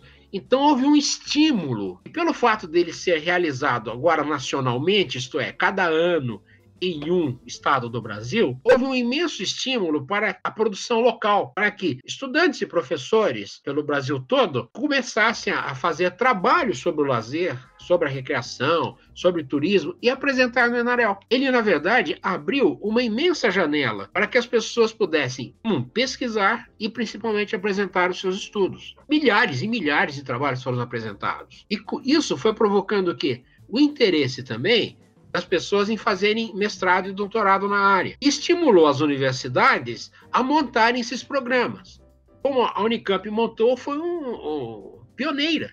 Sim. Depois a UFMG montou com a Leila Mirtes, nossa queridíssima Leila Mirtes, foi pioneira. Sim. Outras universidades depois disso foram montando e hoje tem existem inúmeros programas de mestrado e doutorado no Brasil abordam a área do lazer e que estão aí com uma produção das mais significativas. Só falta aquilo que eu falei no começo, um curso de graduação. Tomar a base, tomar a base. Porque a graduação, nós sabemos disso em todos os ramos científicos, é a graduação que forma a base. Sem a graduação, nós não temos uma base. Mas isso também não é tão ruim assim, porque, como cada pessoa que faz um mestrado ou um doutorado tem uma formação diferenciada, boa parte é formada em educação física. Mas nós temos uma quantidade enorme formada em pedagogia, tem, existem pessoas formadas em economia, como eu. Turismo. Né? Muita gente formada em. Hoje, uma boa quantidade de pessoas formadas, formadas em antropologia, em sociologia, em geografia. Em turismo. E assim por diante. Em turismo, turismo criou a sua graduação, muita gente formada em turismo vai fazer pós-graduação em lazer, né? vai fazer, fazer mestrado e doutorado em lazer. Isso evidenciou que esse campo de estudos é básica e essencialmente pluri e multidisciplinar. Não é um campo de estudos especializadíssimo. Lazer não é física quântica. Né? Nós podemos até dar saltos quânticos no lazer. Eu já dei vários aqui, né, no tempo e no espaço. Né, e vou dar mais alguns saltos quânticos ainda. Mas lazer não é física quântica. Lazer é um campo absolutamente aberto e amplo de estudos, onde todos são bem-vindos. Mas precisa a graduação para formar uma base. Às vezes até a pessoa pode fazer a graduação em lazer e fazer mestrado, digamos, em administração. Perfeito. Né? Perfeito. Ou em antropologia, melhor ainda. Né? Ou sei lá, em, em, em turismo e assim por diante. Então, é, é, precisamos somar a base, mas nós já nós temos já consolidada essa questão multipluridisciplinar do lazer no Brasil. Já temos, como eu disse antes, uma produção das mais significativas e uma massa crítica que está aí atuando, atuante. Situação muito diferente de quando o Renato Requicha começou a divulgar os estudos do lazer no Brasil. Então, continuando, essa, continuando ainda essa questão histórica, eu queria é, assim, acrescentar mais algum, alguns, alguns detalhes, né? alguns, alguns fragmentos da, da história. Né? Retornar essa questão do, do, planejamento do SESC, depois eu saio dela, no seguinte. Né? Ah, quando então nós começamos o processo de planejamento mesmo no SESC, dos equipamentos, eu disse que havia sido iniciado com o Sesc Vila Nova, com, com o, o, o, atual Sesc Interlagos, que era chamado de Centro Campestre, e com o Sesc Fábrica da Pompeia. Este merece uma referência particular, especial. O Sesc havia comprado por um bom preço, dentro do seu orçamento, né, um, uma fábrica desativada. Tinha sido fábrica de geladeiras, depois estavam improvisadamente funcionando com fábrica de tambores e o proprietário colocou à venda o imóvel. Antes que algum empreendedor imobiliário comprasse aquilo, derrubasse, fizesse um, um condomínio qualquer, né? não que não seja importante o condomínio, mas enfim, não, não seria o que acrescentaria algo para aquela região, o SESC comprou. E a primeira ideia, vamos derrubar a fábrica e construir um centro cultural, no modelo do SESC Vila Nova. O projeto, inclusive, foi feito, foi desenhado, estava quase praticamente pronto, o caminho sendo submetido à aprovação dos órgãos públicos. Foi aí que o Renato Requicha, muito bem informado, veio, veio com uma outra ideia. Ele sabia que na Europa havia começado um processo de arqueologia industrial, porque exatamente entre as décadas de 60 depois da guerra, a, a Europa, na, re, na recuperação econômica europeia, eles ao mesmo tempo foram mudando a estrutura da economia dos países europeus. Continuaram países industriais e industrializados, mas foram caminhando para a economia de serviços. Ao mesmo tempo, os processos industriais evoluíram tecnologicamente de uma forma brutal na Segunda Guerra. Foi na Segunda Guerra que surgiu o famoso CPM-PET, método do caminho crítico, que deu origem à atual gestão de projetos. Na Segunda Guerra que surgiu. Então, os processos industriais passaram por um progresso imenso nos seis anos de guerra. Como resultado, houve uma mudança física das plantas industriais e houve uma redistribuição dos processos industriais entre os diferentes países. Com isso, construções industriais foram abandonadas deixaram de, deixaram de ser utilizadas. Os países ficaram com aquele problema. O que, que nós vamos fazer com esta enorme construção que está aqui? Vou dar só um exemplo. Existe hoje na Finlândia, o, eu não, não vou usar, falar a pronúncia certa, porque existem dois idiomas que só os naturais falam. São o húngaro e o finlandês. As pessoas, os que entendem idiomas, dizem que são os mais difíceis. Então, em Helsinki, na Finlândia, a famosa Nokia começou a sua vida empresarial com uma fábrica de cabos. E para fazer os cabos, construiu o maior prédio da Finlândia, em área construída, que, com não sei quantos metros de comprimento. Por quê? Cabos, né? Que são compridíssimos, cabo submarino. Então o prédio tinha de ser muito longo. Então construiu um prédio imenso e deixou de fabricar cabos. Hoje fabrica celulares e outras coisas mais de alta tecnologia. O prédio ficou desativado. E aí veio a mesma ideia: vamos derrubá-lo para construir alguma coisa. Houve um movimento da cidade toda, Helsinki inteira, a prefeitura assumiu o prédio e ele funciona como, como se fosse um condomínio. Funciona como se fosse um condomínio de artistas. Artistas criadores, economia criativa, ali dentro daquele prédio. Ele chama-se Capelitedas. Eu não sei se a pronúncia não deve ser, ser, essa, mas enfim, está lá funcionando. Lógico que isso conheceu posteriormente, mas é um exemplo de, dessa questão industrial. De repente, o maior prédio da Finlândia ficou sem uso. E aí eles encontraram um uso interessante. A prefeitura administra e o condomínio funciona lá dentro e mantém. Aí eles fazem eventos, fazem assim, uma série de coisas lá dentro. Esse movimento na Europa havia começado antes, na década de 60 e, e, e ganhou força na década de 70. O Renato Requicha estava informado disso. Aí ele teve a ideia: por que derrubar? Por que não aproveitar essa construção, que é de grande qualidade construtiva, sem redundância, para usar esses espaços que são amplos de pé direito muito elevado abertos para o lazer. Ah, mas será que serve? O Renato aqui falou: nós podemos provar. E, prova, e provaram como? Enquanto estavam fazendo o desenho, o projeto, o Requicha convenceu a administração do SESC a colocar uma equipe lá dentro, atuando com o lazer lá dentro, lazer e cultura. Atividades culturais e lazer, atividades de lazer e cultura dentro daquele antigo prédio da fábrica. Limparam, arrumaram, ajeitaram, ajustaram o que precisava ser ajustado e começaram a funcionar lá dentro. Ele falou: olha, a prova de que funciona, esses espaços funcionam, é que nós temos hoje toda uma série de atividades lá dentro. Mas ainda havia muita resistência. Então o Renato Requicha um dia teve de apresentar para o Conselho Regional, que é o conselho que administra o SESC, a ideia, porque o Conselho Regional tinha de aprová-la. Ele apresentou essa ideia não vamos derrubar, fazer um novo. Vamos fazer uma adaptação desse espaço, uma revitalização desse espaço para o lazer. Segundo Luiz Otávio, que me contou isso foi Luiz Otávio, hum, me contou isso em, em 1980, alguma coisa, e eu gravei. A exposição do Renato Requeixa foi absolutamente brilhante. Ele conseguiu convencer o conselho de que era muito mais inteligente e interessante adaptar a fábrica para como espaço de lazer. O famoso Sesc Fábrica da Pompeia. Até hoje, a Folha de São Paulo, quando fala do Sesc Pompeia, diz assim: o Sesc Pompeia é idealizado pela arquiteta Lina Bobardi. Eu já vi textos assim: o Sesc Pompeia construído pela arquiteta Lina Bobardi. Quer dizer, jornalistas se, se se assinalam no Brasil por assim um grande grau de desinformação, porque a Lina Bobardi não construiu nada. Quando, quando eu lia isso no, no, no jornal, eu ficava vendo a Lina Bobardi de avental de pedreiro, nada contra, acho que ser pedreiro é uma profissão admirável, queria eu poder construir minha, minha própria casa com minhas próprias mãos, né? É, ali com uma pá de rebocando lá as paredes. Não, a, a Lina Bobardi é considerada idealizadora do Sesc Pompeia. Esse fato historicamente não aconteceu.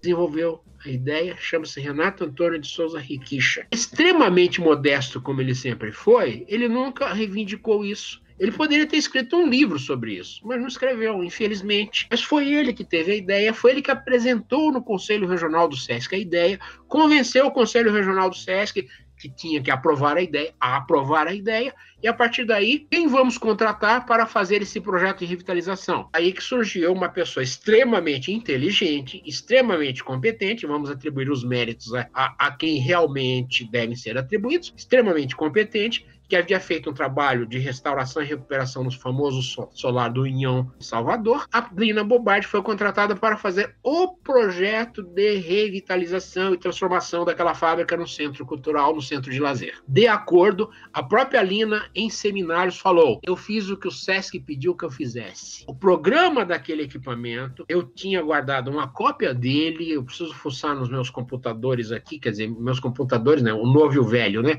É. Se está guardado em algum lugar, re realmente né, tinha um programa do SESC, o SESC escreveu e passou para a Lina Bobardi, e ela, então, de acordo com esse programa, fez o projeto de revitalização e fez o projeto da nova construção, que é a parte esportiva. Então, não estou aqui tentando tirar o mérito de alguém. Não, eu estou tentando aqui atribuir os devidos méritos. A ideia foi do Renato Riquicha, questão histórica, e mostra a importância que teve esta personagem para o lazer no Brasil. Depois eu tive o imenso prazer de participar do começo ao fim do planejamento do Sesc Belenzinho, que foi uma outra uma fábrica imensa, com a história exatamente nesse roteiro, seguiu o mesmo roteiro básico. Então aí uma, uma questão histórica. Né? Bom, o consequência de, de, assim, de tudo isso foi que o SESC consolidou essa observação, eu gostaria também de fazer, fiz na live sobre o livro que eu gostaria de fazer, consolidou-se um modelo brasileiro de equipamentos de lazer. Como dizem os franceses, en passant, em determinado momento,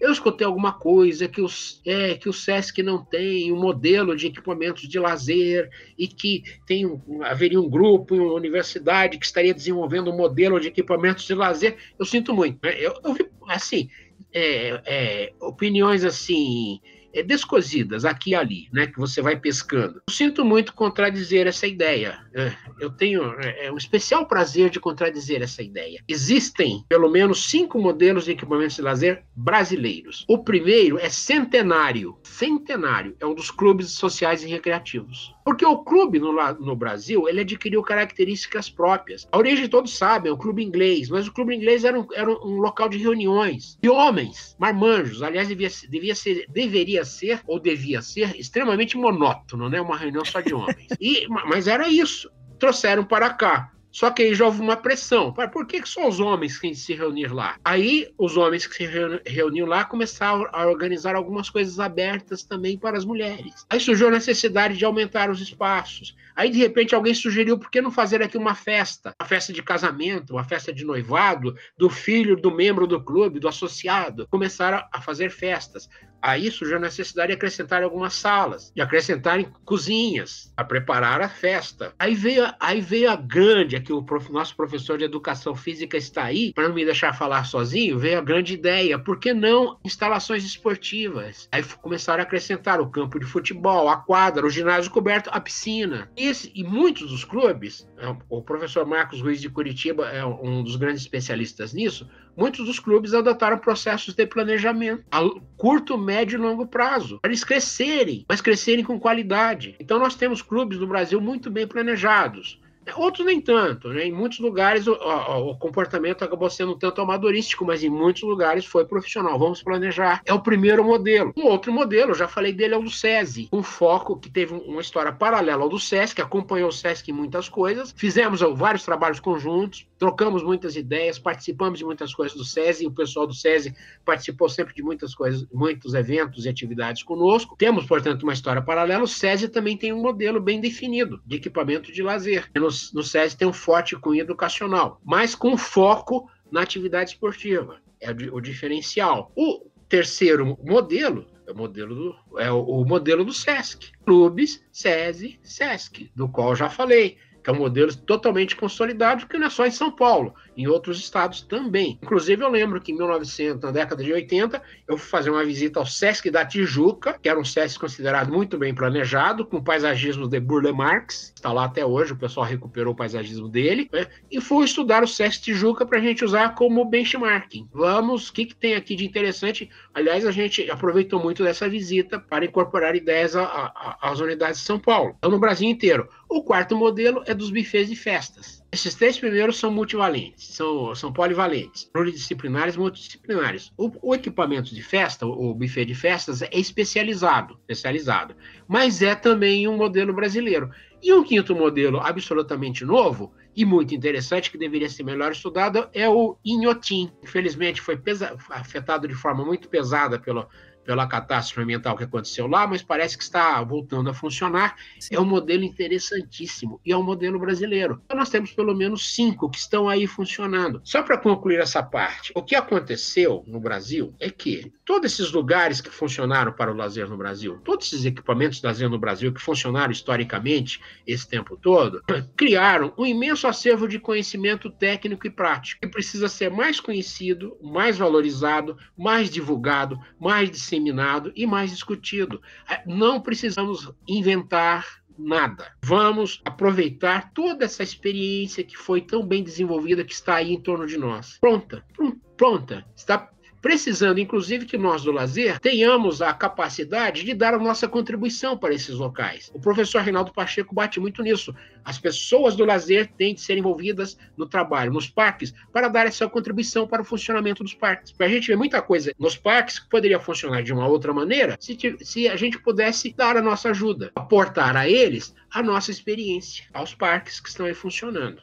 Eu morei ali perto do Sesc Tijuca e a minha avó, que obviamente já, faleceu há algum tempo, ela, eu não sei se isso confere, mas ela dizia que o Sesc Tijuca havia sido a casa do governador Negrão de Lima. E aí o Sesc, o, governa, o governador, um dos governadores do Rio, é, há muito tempo, e aí o Sesc, não sei se comprou, não sei, mas aquela, aquela construção era uma casa. Era uma casa. Há muito tempo, original. Era, é, era uma casa. Do é. governador Negrão de Lima. Era uma casa. Era uma casa que aí. E é lindo. Inclusive, parte da casa foi mantida. O pessoal do Sesc Rio tem essa, tem uhum. essa história toda.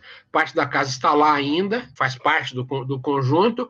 E atrás do morro, né, o morro também pertence à propriedade. E, e no tempo que eu trabalhei no Rio, a gente desenvolveu um projeto para transformar aquilo numa numa área para atividades ambientais, o morro que Sim. tem atrás da construção. E aqui Sim. no Rio também, é, é, o Sesc Pompeia eu conheço, o Sesc Belenzinho não conheço, mas o Sesc Pompeia me impressionou muito, ele é belíssimo, ele é muito bonito. E aí, essa essa, isso que você falou de utilização de espaços industriais, originariamente industriais, a gente aqui no Rio, e é, relação com a economia criativa, a gente aqui no Rio tem a fábrica Bering, que fica ali na área do, do porto, ali na área mais antiga do Rio, que também, pelo menos no período pré-pandemia, ela era utilizada como ateliê por vários artistas. Eles faziam muitas muitas, muitos eventos, né? A fábrica era aberta e as pessoas poderiam visitar os ateliês.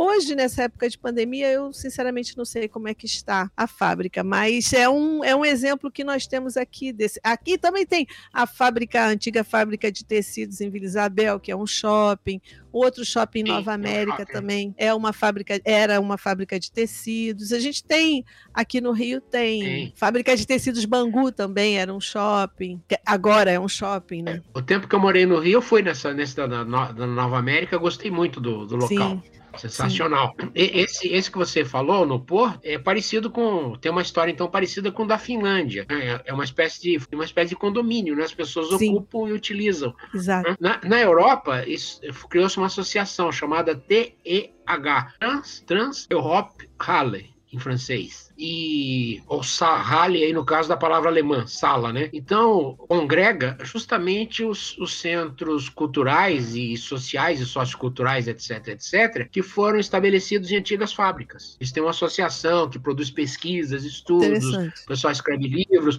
e se ajudam mutuamente. Então, por exemplo, quando houve toda a mudança na Europa com, com, a, com o fim da, da Guerra Fria, da cortina de ferro, etc, etc, então os, os países dos Balcãs se incorporaram à Europa, né, eles recorreram muito ao auxílio lá dos, dos alemães, dos escandinavos, para implantar seus próprios espaços na Sérvia, na Croácia e assim por diante. Né? Então, esse é um movimento mesmo na Europa, um movimento muito forte. Logicamente, com a pandemia ficou tudo meio quieto, a gente, mas se Deus quiser, isso aí, isso aí muda. E, e esses locais são, são tem, tem uma série de qualidades. São muito bem localizados, são muito bem construídos, porque a construção fabril é uma construção extremamente sólida, tem de ser, e já fazem parte da paisagem urbana pessoas já estão acostumadas com, com, com aqueles locais, já sabem onde, onde eles estão, já circulam por eles, já tem todo o sistema de transporte estabelecido, você não precisa é, botar uma linha nova de ônibus, por exemplo, ou uma nova linha de metrô. Né? Não, então, é assim, mas é, se, tudo, se tudo, todos esses locais, no caso do Brasil, passarem por um processo de planejamento, com certeza você vai melhorar o uso e a ocupação. Né? E aí tem mais um, uma história que, que eu gostaria só de, assim, em termos de processos, que eu gostaria de lembrar, que foi a seguinte: né? o, o grupo que eu citei, a que eu me referi, né, do núcleo de arquitetura urbana lá da USP, quando eles fizeram o estudo do SESC, um dia conversando com dois dos, dos, pesquisadores, eles acharam, eles me contaram, é, as pessoas aqui, elas dizem que elas vêm aqui no, numa unidade do SESC, aí depois elas pegam o metrô e vão em outra. Ou que elas gostam da ginástica no lugar e da, da piscina do outro. Então, num dia elas pegam o metrô, vão no lugar A, e no dia seguinte elas pegam o metrô vão numa piscina do lugar B. Ou seja, né, o, o, o, o metrô está atendendo todas as unidades do SESC. Aí eu falei assim: vocês acham que isso foi por acaso? Aconteceu o seguinte: na década de 70, quando começou, final da década de 70 e começo da de 80, principalmente na década de 80, quando começou realmente a grande expansão do SESC na cidade de São Paulo, que hoje tem uma rede que eu considero invejável na cidade, nós pegamos o mapa do metrô. Com as linhas que estavam funcionando, a primeira delas começou em 78, a chamada linha 1, a chamada Norte-Sul, e estava sendo feita a outra linha Leste-Oeste, a linha vermelha, mas o metrô de São Paulo não era só isso. Já existia um planejamento do metrô, e foi seguido ao longo das décadas, coisa incrível no Brasil o prefeitor de São Paulo planejou lá atrás, na década de 70, e, se, e, segue até hoje esse planejamento com algumas adaptações e mudanças em função das circunstâncias. Isso faz parte do planejamento também. As mudanças de acordo com com as, as variáveis todas. Então, nós pegamos o mapa do metrô, a previsão de, das novas linhas, e cada vez que surgia um terreno do, que era oferecido para o SESC, para o SESC comprar e fazer uma unidade nova, a gente olhava a localização do terreno e colocava em cima do mapa do metrô. Aqui está, perto ou longe. Então, hoje, com exceção do SESC Interlagos, pra, pra lá, lá não chegou o metrô ainda, praticamente todas as unidades do SESC São Paulo estão na rede metroviária. Você pode, num dia, se você quiser, você vai em quatro pelo metrô, tranquilamente. Onde não existia metrô, por exemplo, Sesc Piranga, não existia metrô, agora tem estação e linha. O Sesc Pompeia, que fica a uma certa distância da estação Barra Funda, mas uma certa distância, agora vai ter uma, uma estação próxima, em breve. Então, isso não foi, isso foi planejado. Porque qual o melhor meio de transporte urbano? Continua sendo o metrô. Lógico que a bicicleta, por exemplo, é excelente, mas existem certas dificuldades do acesso da bicicleta nas, nas cidades. O melhor meio de transporte urbano de massa continua sendo o metrô. Mais rápido, mais funcional, não tem trânsito, nada disso. O, o São Paulo está o mapa do SESC São Paulo está em cima do mapa do metrô. Isso foi planejado, foi pensado, foi decidido antes. Repito, não foi o trabalho. Eu participei do trabalho, estou contando aqui, mas foi uma equipe que fez isso. Uma equipe de profissionais, de multidisciplinares que fez isso o tempo todo. E como eu disse, continua. Então, a, a, eu gostaria então de fazer referência a isso. Bom, tem alguma pergunta, Ângela? Não, professor.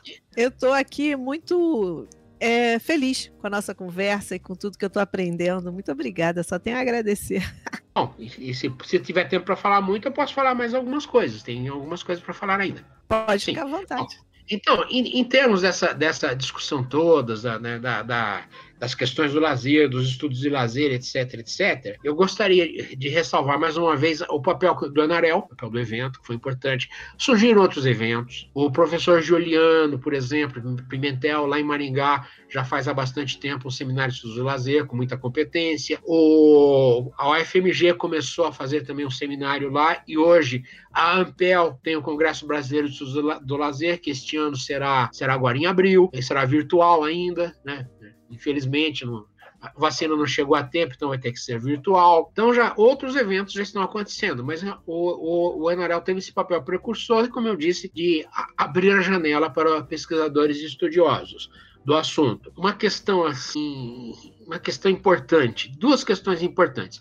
Eu faço parte do LAGEL, o Laboratório de Gestão das Experiências de Lazer, coordenado pelo professor Bramante, que é vinculado ao UNB, Universidade de Brasília, ao, vinculado ao GESPORT, que é um, um grupo de gestão do esporte, e é, é coordenado pelo professor Paulo Henrique Azevedo, da UNB. Essa também uma outra pessoa extraordinária, o professor Paulo Henrique Azevedo. Esse grupo está se dedicando justamente ao estudo da gestão das experiências de lazer no Brasil. E aquilo que eu falei a respeito dos espaços, quando eu falei aquilo, eu estava lembrando dessa questão da gestão. Existe mesmo, já hoje, existe um acervo de conhecimento imenso na gestão do lazer no Brasil, na gestão das atividades, das experiências, nos três setores, no setor público, no setor privado e no terceiro setor. É fundamental que este conhecimento seja registrado, recu primeiro recuperado, registrado, disseminado e reestudado. Para quê? para que a gente possa aperfeiçoar mais ainda essa gestão. Mais uma vez, a gente não precisa fabricar nada, inventar nada. Nós temos, nós brasileiros, brasileiros, né, nós temos já um conhecimento rico. O que nós não podemos é perder esse conhecimento. Infelizmente, a gente acaba perdendo esse conhecimento. Por quê? Porque as pessoas se aposentam, deixam de trabalhar com aquilo, vão para fazer outras coisas ou vão embora do planeta, porque faz parte da vida. Eu estou falando isso ao lembrar de, de um grande amigo, um grande amigo meu que infelizmente foi embora. Né? O engenheiro Fernando Teles Ribeiro. Ele escreveu um livro, eu falei para você do meu livro Planejamento de Equipamentos de Lazer. Sim. Foi editado em 2014. O Fernando Teles escreveu um livro, Novos Espaços de Esporte e Lazer, e publicou em 2011. Ele era uma das pessoas no Brasil que mais conhecia como devem ser e como podem ser as instalações esportivas. Ele era convidado para dar palestras fora do Brasil. Ele era convidado para eventos fora do Brasil. Ele atuou muito tempo junto ao Esporte Clube Pinheiros. Ele era sócio remido lá. E então o conhecimento dele era, imenso e profundo, sabia tudo. Ele era consultor do Comitê Olímpico Brasileiro. Ele ia lá e corrigia todas as bobagens. Né? Ou então, quando chegava lá, a bobagem já estava feita. Eu não vou contar nem os casos, porque né, é, é, é meio, meio perigoso. Mas, assim, locais que ele falou, que ele chegou, o, o erro já estava construído. Aí fazer o quê? Né? Não tem jeito. Essa pessoa nunca foi tirando pelo grande, grande professor Lamartine Pereira da Costa, que todos conhecem, né? tirando pelo professor Lamartine, que o levou várias vezes para apresentar o seu trabalho, ele nunca foi convidado por uma, por uma universidade brasileira a falar sobre isso. Esse conhecimento me lembra a frase de um filósofo africano: cada ancião na África que vai embora é uma biblioteca que se perde. O conhecimento está nas pessoas, está nas organizações e nas pessoas. A gente tem de buscá-lo nas organizações, onde ele está lá, e nas pessoas que têm esse conhecimento. E nós precisamos realmente fazer isso. Para o quê? Para a gente se aperfeiçoar na área. E nesse grupo do Lagel, a gente está começando um trabalho nesse sentido. O professor Laércio no SEV, em Alagoas, Centro, Centro Esportivo Virtual, está fazendo um trabalho maravilhoso nesse sentido, de registro. Registro do que é feito, do que acontece.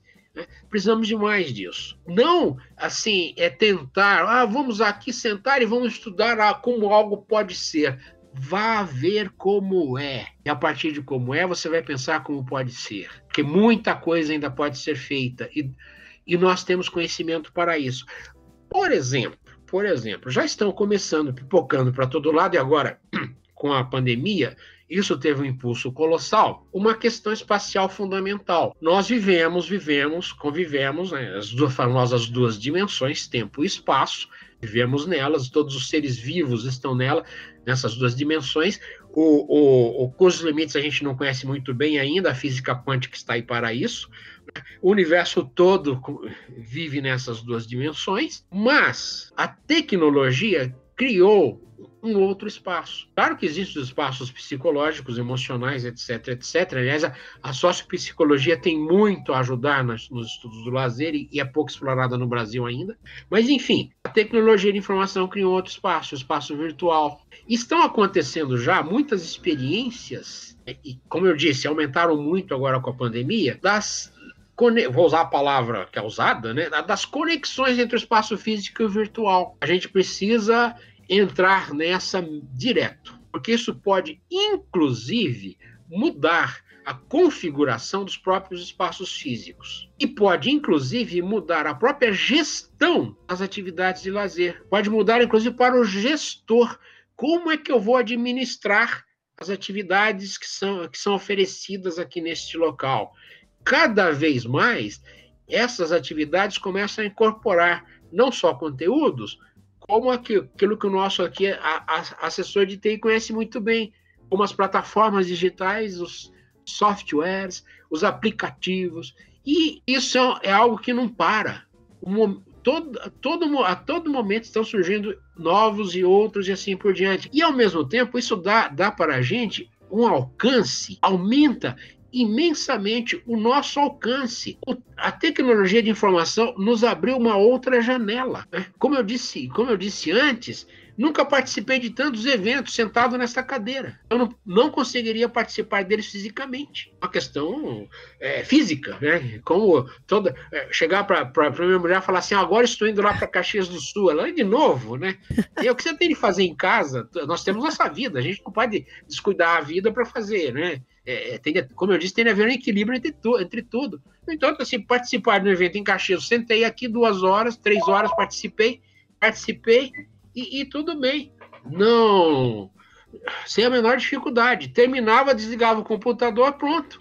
Abre uma janela imensa. Já tem experiências interessantíssimas. Antes da pandemia, já estava acontecendo um, uma grande apresentação musical de dança, uma ópera, enfim, uma grande apresentação em, em um país, feita num grande teatro, por exemplo, via internet transmitida, as pessoas em outro país compravam ingresso para um cinema, daqueles que tem aquela tela maravilhosa, e assistiam aquilo lá no cinema. O evento acontecendo a 3 mil, 4 mil quilômetros de distância. A questão, o, o, todo o universo dos jogos. Né? É, quando eu falo assim, o LOL, o LOL, a final do LOL, sempre antes da pandemia, era feita num grande ginásio de espetáculos, lotado de gente. Ah, mas o, o a, a a questão virtual, o espaço virtual não tem contato. Não, em algum momento as pessoas se reúnem fisicamente. Então, virou um evento universal. Do jeito que estava indo, o LOL já ia ter mais público do que os Jogos Olímpicos. Os Jogos Olímpicos são um exemplo disso, que a gente acompanha da nossa cadeira. Então, é, antes que o futuro nos atropele, nós temos de começar a pensar no futuro. O que, que vai mudar em função de tudo isso? E mais uma vez, eu vou ressaltar muito provavelmente, eu acredito que essa seja a tendência e gostaria que fosse, precisamos valorizar muito mais os espaços verdes de lazer. Mas muito mais, porque eles são essenciais, inclusive, para o nosso equilíbrio enquanto criaturas, enquanto seres, enquanto pertencentes a uma espécie de seres, que não é a única espécie viva do planeta, não é a única. A gente se comporta como se fosse a única, mas não é a única. Então, eu, eu a, apreciaria imenso se realmente houvesse uma valorização muito grande dos espaços verdes de lazer. Nós deve, deveríamos ter muito mais e deveríamos usar muito mais. Logicamente, pós-pandemia. Inclusive, eles foram vítimas da pandemia, porque em questão de perigo de contágio, você tem muito menos perigo num, num, parque do que num shopping center. No entanto, abriram os shopping centers antes dos parques. Certo. Então, uma contradição. Né? No parque, no parque, o seu risco é mínimo. Né? Se ele não estiver congestionado, durante a semana não vai estar, você pode ser tranquilamente, se bobear, você não cruza com ninguém. Ou se vem alguém, você passa longe, não tem problema nenhum. E vai embora. Né? E com outra vantagem que que além, além de tudo é uma atividade pela qual você não paga nada. O parque já foi pago pelos nossos impostos. Agora a população toda aí que está tem de se empenhar nisso. E quem pode liderar, como vem fazendo o professor Reinaldo Pacheco, que eu cito pela terceira vez, quem pode liderar isso? Somos nós da área. São as pessoas que estão aí nas universidades, as organizações, elas que podem liderar esse movimento. Vamos respeitar as áreas verdes, vamos criar mais áreas, vamos saber usá-las, vamos preservá-las e assim por diante. Essa, essa é algo assim que eu gostaria de ressalvar bem. Essa questão, espaço virtual, vamos pensar no futuro antes que o futuro nos atropele, e nas áreas verdes da mesma forma. Inclusive, a gente estaria aí colaborando para reduzir os graves efeitos das mudanças climáticas inevitáveis. E tem gente que diz que, que isso é fantasia, mas não é. Não. não é. Nós tivemos o dia depois de amanhã no Texas. Mostraram na internet a foto. Mostraram a cena do filme, o dia depois de amanhã, e mostraram a foto de satélite dos Estados Unidos. Só, olha, aconteceu. Então, essa, é assim, gostaria, acho que assim, acho que tempo, em termos de tempo, eu poderia falar mais duas horas, três horas, quatro horas, mas acho que assim, em termos do que eu pretendia falar hoje, eu, eu creio que eu consegui é, fechar, né, dar assim um, uma finalização né, sem Foi nenhuma questão, né, e gostaria de terminar com essas duas questões que dizem respeito ao futuro. Nós temos que pensar no futuro, todos nós. Qual será o futuro do lazer? E no futuro do lazer, dar, é, é, pensar muito, com muito cuidado nessa questão do espaço virtual, inclusive por causa da gestão das atividades do espaço virtual, e nas áreas, nas áreas verdes, né, nos nossos parques urbanos, nos nossos parques nacionais, etc, etc, etc. Nas nossas áreas de conservação que estão aí. Um, há, há toda uma discussão que eu acho inútil e sem sentido, ah, porque os parques nacionais precisam mudar, precisam ser privatizados para serem usados, etc, etc, etc, etc. Os parques, o Sistema Nacional de Parques dos Estados Unidos teve em 2019 quase 300 milhões de visitantes recreativos. Nós precisamos é usar os parques, mas para isso você tem a aplicar os seus planos de manejo. É impressionante como o Brasil desperdiça as coisas. A todos os parques nacionais já tem planos de manejo e muito bem feitos. Eu tive acesso a um, por exemplo, um plano de manejo de um parque, feito com uma consultoria de Florianópolis, primoroso plano de manejo, em 2004. Ah. Esse plano de manejo foi aplicado ao parque? Não. Exatamente. Não foi aplicado. Primoroso o plano de manejo. Se for, tivesse sido aplicado ao parque, o parque estaria funcionando e recebendo uma quantidade enorme de visitantes efeitos da pandemia à parte. Não foi aplicado. O parque continua do mesmo jeito, recebendo poucos eh, visitantes, sem infraestrutura, e o, o plano de manejo que, que, foi pago, foi feita uma licitação, foi contratada a empresa, a empresa fez, como eu disse, um trabalho primoroso, e, na, e, e ficou está lá guardado em algum canto do, do algum local do governo. Então é, é exatamente isso. As, os instrumentos estão aí. Agora precisa aplicá-los. Agora não adianta. Ah, então vai entregar para uma empresa, para a empresa administrar. A gente não sabe se ela vai administrar bem ou mal, não tem a menor ideia. Será que ela vai aplicar o plano de manejo? Agora, por que, que o plano de manejo já não foi aplicado nesse em todos os outros parques? Aí, o que, que acontece? Até hoje, esse parque ao, ao qual estou me referindo não teve a sua, a sua área territorial regularizada. Boa parte da área ainda pertence a proprietários individuais, privados, ainda não é pública. Então, é, é então, é assim, isso tudo a gente deixa de fazer acaba empobrecendo a nossa própria área. Por quê? Um dos fatores de crescimento e consolidação da área da recreação nos Estados Unidos foram os parques nacionais, que começaram a ser usados com finalidades recreativas no século XIX. E, foram os parques nacionais e os departamentos de recreação dos, dos municípios que consolidaram essa profissão nos Estados Unidos. Quantos profissionais não poderiam estar trabalhando nos parques nacionais brasileiros, nos parques estaduais e nas áreas de conservação que existem pelo país todo? E ao trabalharem nessas áreas, eles contribuiriam para quê? Para a preservação e a conservação dessas áreas, porque é, uma, é um outro lugar comum. O que não é usado não é conservado um e, tempo fica abandonado. E tem a educação da população também, né, professor? Aí a gente volta Exatamente. lá na discussão de educar para e pelo lazer, né? Exatamente. esse duplo aspecto educativo, porque oh. se você tem um plano de manejo, se você tem as pessoas utilizando aqueles espaços, é, aqueles espaços, elas aprendem a respeitar o espaço, elas aprendem acerca do espaço, quer dizer, tem um, um, uma dimensão formativa e civilizatória até importante. Né? Exatamente. Né? Elas aprendem a respeitar as outras pessoas. Sim. Moro aqui perto de um parque, que é o local preferido da nossa pequena mascote. Né? Ela estava agora, agora até há pouco aqui, mas agora foi tomar banho. Né? Ela adora aquele local aliás, em questão, em questão de ludicidade, os animais são lúdicos. Não sei se a gente, se, se todo mundo já observou isso. Os, anim, os animais têm uma, uma ludicidade impressionante. Né? Ela está com equivalente a 63 anos, tem 10 anos, é equivalente a 60 anos para, para cachorrinhos, mas ela brinca como ela brincava quando filhotinha.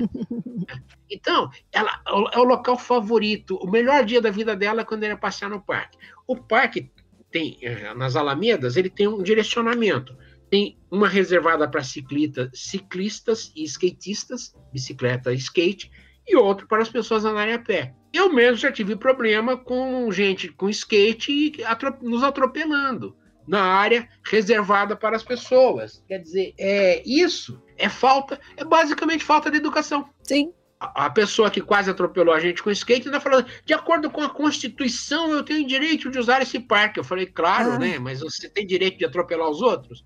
Quer dizer, ele está no lugar errado. Então, essa pessoa está precisando de um processo educativo. Você quer passear de skate, você tem todo o direito. Agora, aqueles outros ali, cidadãos como você, têm o direito de passearem a pé tranquilos. Sem correr Eu não invado a área de skate. É, é isso. Ah, eu não invado. O pessoal de skate ali, eu não invado. Eu não invado a área de ciclista. Eu solto de bicicleta, eu atravesso, né? Passo assim, no, no ponto de travessia, onde tem até, uns, onde tem até a faixa na, no chão. Atravesso ali mas não, não invado a área, a área, dos ciclistas. Eu respeito os ciclistas. Agora, por que, que um ciclista não me respeita? Falta de educação. Falta de educação para o lazer. Realmente, há necess... existe um imenso campo de trabalho, mas ao mesmo tempo existem muitos obstáculos para que a gente consiga ampliar e consolidar esse campo de trabalho. O estudo, a pesquisa, a comunicação, tudo isso que nós fazemos, eventos, etc., ajudam. Porém, precisamos, de uma forma ou de outra, achar modos de intervenção para que a gente melhore isso. Tem que ter também, professor, aqui no caso do Rio de Janeiro, por exemplo, né? Muito, tem que ter um poder público atuante e fortalecido, né? Porque aqui no caso do Rio, nós temos parques públicos sendo invadidos por, por milicianos, temos locais que estão sendo destruídos por conta dessas invasões. E assim, eh, são loteamentos enormes que impedem as pessoas de vivenciarem aquele espaço como um espaço público de lazer, um espaço de, de respeito e de, de, que precisa ser é, é, mantido, né? A gente tem um problema sério aqui no Rio de Janeiro, além da especulação Sim, imobiliária. Imobiliária, exatamente. E, e, problemas, problemas, evidentemente, que o Rio de Janeiro não, é, não, não tem não, não tem o monopólio disso. Esses problemas acontecem de modo geral no, no país todo. Quer dizer, é, é, caímos em várias questões. Né? Agora, o, o, o, a própria estrutura pública ela perde muito em não mudar nesse sentido. Porque, porque se é, tudo isso funcionasse de um outro modo, você teria resultados muito melhores para o próprio administrador público. Ele mesmo, enquanto político, que quer voto, quer, quer conquistar eleitorado, ele mesmo teria resultados muito melhores. Agora, é necessário, aí que vai uma questão delicadíssima, delicadíssima. É, eu, eu, usei o Fernando Teles como, como exemplo, é uma questão muito delicada, que no Brasil a gente tem muito que mudar ainda, que é uma profunda falta de respeito profissional. Profissionais, da, os profiss, as pessoas que, que são profissionais de uma área, infelizmente no Brasil não são muito respeitadas, não. Isso acontece em todas as áreas. Aqui no Brasil, é, é, muitas vezes se opta pelo amadorismo, pela improvisação, por fazer de qualquer jeito que de qualquer jeito está bom, né? e se esquece da importância que tem o profissional de cada área. De repente, a pandemia fez a gente descobrir a importância dos médicos, das médicas, dos, das enfermeiras, dos enfermeiros, enfim, dos profissionais da área de saúde. De repente, nós descobrimos o quanto eles são importantes. Agora, a gente precisava de uma pandemia para descobrir isso? De jeito nenhum. A gente precisava de uma pandemia para valorizar o SUS? Outro dia no Facebook eu fiz, escrevi todo um discurso de, de defesa do SUS. Aí alguém, uma pessoa próxima, me criticou. Eu estou exagerando na defesa do SUS, que o SUS tem muitos defeitos. Eu só respondi o seguinte: exatamente com todos os defeitos, eu defendo o SUS, porque ele é fundamental para a população brasileira. Sim. Ela falou, ah, mas eu, eu sou obrigada aqui, ela é advogada. Eu entro com muitos processos contra erros do SUS. Eu coloquei, você como profissional que conhece muito bem esses problemas, deveria atuar para que eles fossem corrigidos. Para que eles fossem sanados. É. Para que eles fossem sanados. Agora, eu falei, eu, eu vou defender o SUS com unhas e dentes sempre. Por quê? Porque ele é fundamental, é valiosíssimo para, para a população brasileira. No entanto, já havia até um movimento no sentido de esvaziar o SUS. Quem está salvando a situação? É o SUS. Exatamente. Se não fosse o SUS, como estaríamos? Muito. Ninguém, será que as pessoas estão pensando isso? É? Ah, mas quanta coisa, quantos foram contaminados? Qual, qual, o resultado é horrível. Mas sem o SUS, pensa, Seria tira o SUS. Pior. Seria Nossa muito pior. Senhora. Seria Exatamente, então é isso. Tudo tem que funcionar bem. Até para os, para os próprios, aí entra os meus colegas economistas, até um recado para os próprios economistas. Se funcionar bem, vai ser ótimo para a própria economia. Meu Deus do céu. É muito. É, é quanto custa. É, é, a velha história: se você previne, você evita todo o custo do tratamento. Porque a vacina é tão importante. Né? Até o Trump correu para comprar vacina. Hoje os Estados Unidos estão vacinando, já vacinaram 40 milhões, por quê? Não foi o Biden que comprou, foi o Trump. Foi o Trump. Quer dizer, é, é, eu sou crítico acerbo do Trump, mas ele providenciou as vacinas. E aqui nós sabemos a situação em, em que estamos. Né? Então, é, é, é, Porque a vacina previne, evita que a pessoa seja tratada. O que você gasta com vacina, você deixa de gastar muito mais com tratamento. Meu Deus, ainda não descobriram isso? É um lugar comum, todo mundo sabe. Mas é, é, é, é o drama no Brasil é que o próprio lugar comum não é aplicado. Aquilo que, o conhecimento comum, aquilo que todo mundo sabe, não é aplicado. Imagino que é pouco conhecido. Então, acho que nesse sentido, acho que no, no, no, Brasil a gente evoluiu bastante, porque o lazer hoje já está muito mais conhecido, muito, está mais valorizado, muito mais gente estudando, escrevendo, ministrando cursos, é, é, empenhado em formação e qualificação e assim por diante. Então, é um ponto positivo. Eu Professor... concluiria por aí. Se vocês é. tiverem alguma pergunta, observação, etc., questionamento, podem criticar à vontade. Né? Adoro o debate. Não, foi ótima a nossa conversa. Eu só queria lembrar que o senhor ficou de é, ler um trecho. Vamos ler, para ser fiel. Né? Para a gente poder é, encerrar eu, com chave de ouro. Isso. Não, não, existe o Jardineiro Fiel, aliás, um grande filme. Sim. Né? Eu sou um pesquisador, sou pesquisador fiel. Né? Então vamos lá. Vamos lá. Uma vez, perdão, uma, uma vez que a vida é feita não só de atividade, mas também de repouso, este inclui o lazer e o entretenimento, Parece haver aqui também uma espécie de intercâmbio que se relaciona com o lazer e com o bom gosto. De qualquer forma, o lazer e o entretenimento são considerados um elemento necessário à vida. Assim, essa frase, quem seria essa frase? Né? De qual autor sobre o lazer, estrangeiro ou brasileiro, etc, etc, etc. Ética a Nicômaco. Nicômaco era o filho de Aristóteles. Essa, estas duas frases são de Aristóteles, há mais de dois milênios atrás. Então, gostaria de concluir então com essa, com esta frase de, um do, de uma das maiores mentes da história da humanidade.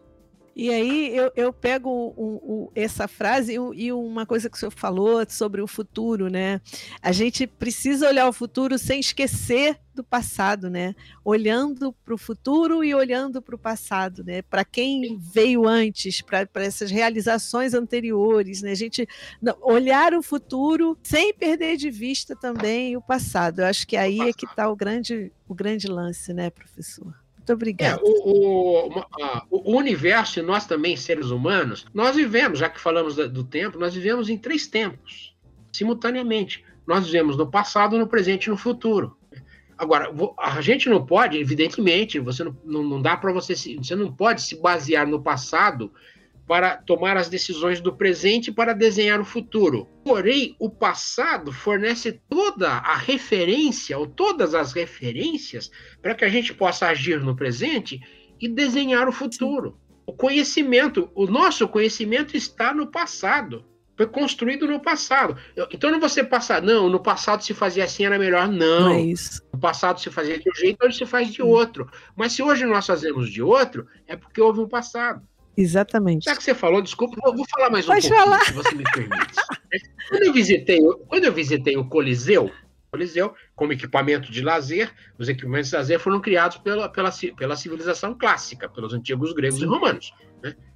Isso é fato histórico. Eles que criaram teatro, arena. Né? Aliás, sabe por que, que a arena chama arena? Não. Porque as arenas romanas, né, os anfiteatros, como o Coliseu, eram, o, o piso era revestido, a base era de areia. Em latim, areia é arena. Então, simplificando, eles começaram a chamar de arena. E hoje a palavra está incorporada em todos os idiomas. A arena nos Estados Unidos, na Europa, na Alemanha, no Japão, fora a arena, arena e a arena B. Arena, lá, puro latim, areia. Né? Ah. Então, então, o Coliseu, como exemplo desse equipamento de lazer, né, da origem toda. E aí, eu e minha esposa, nós fomos até o ponto mais, mais alto, mais afastado, mais alto. Na hora de ir embora, né? Depois que a gente visitou tudo que dá para visitar, nós fomos até o ponto mais alto. E aí, marcamos no relógio e fomos andando para, para caminhando para a saída.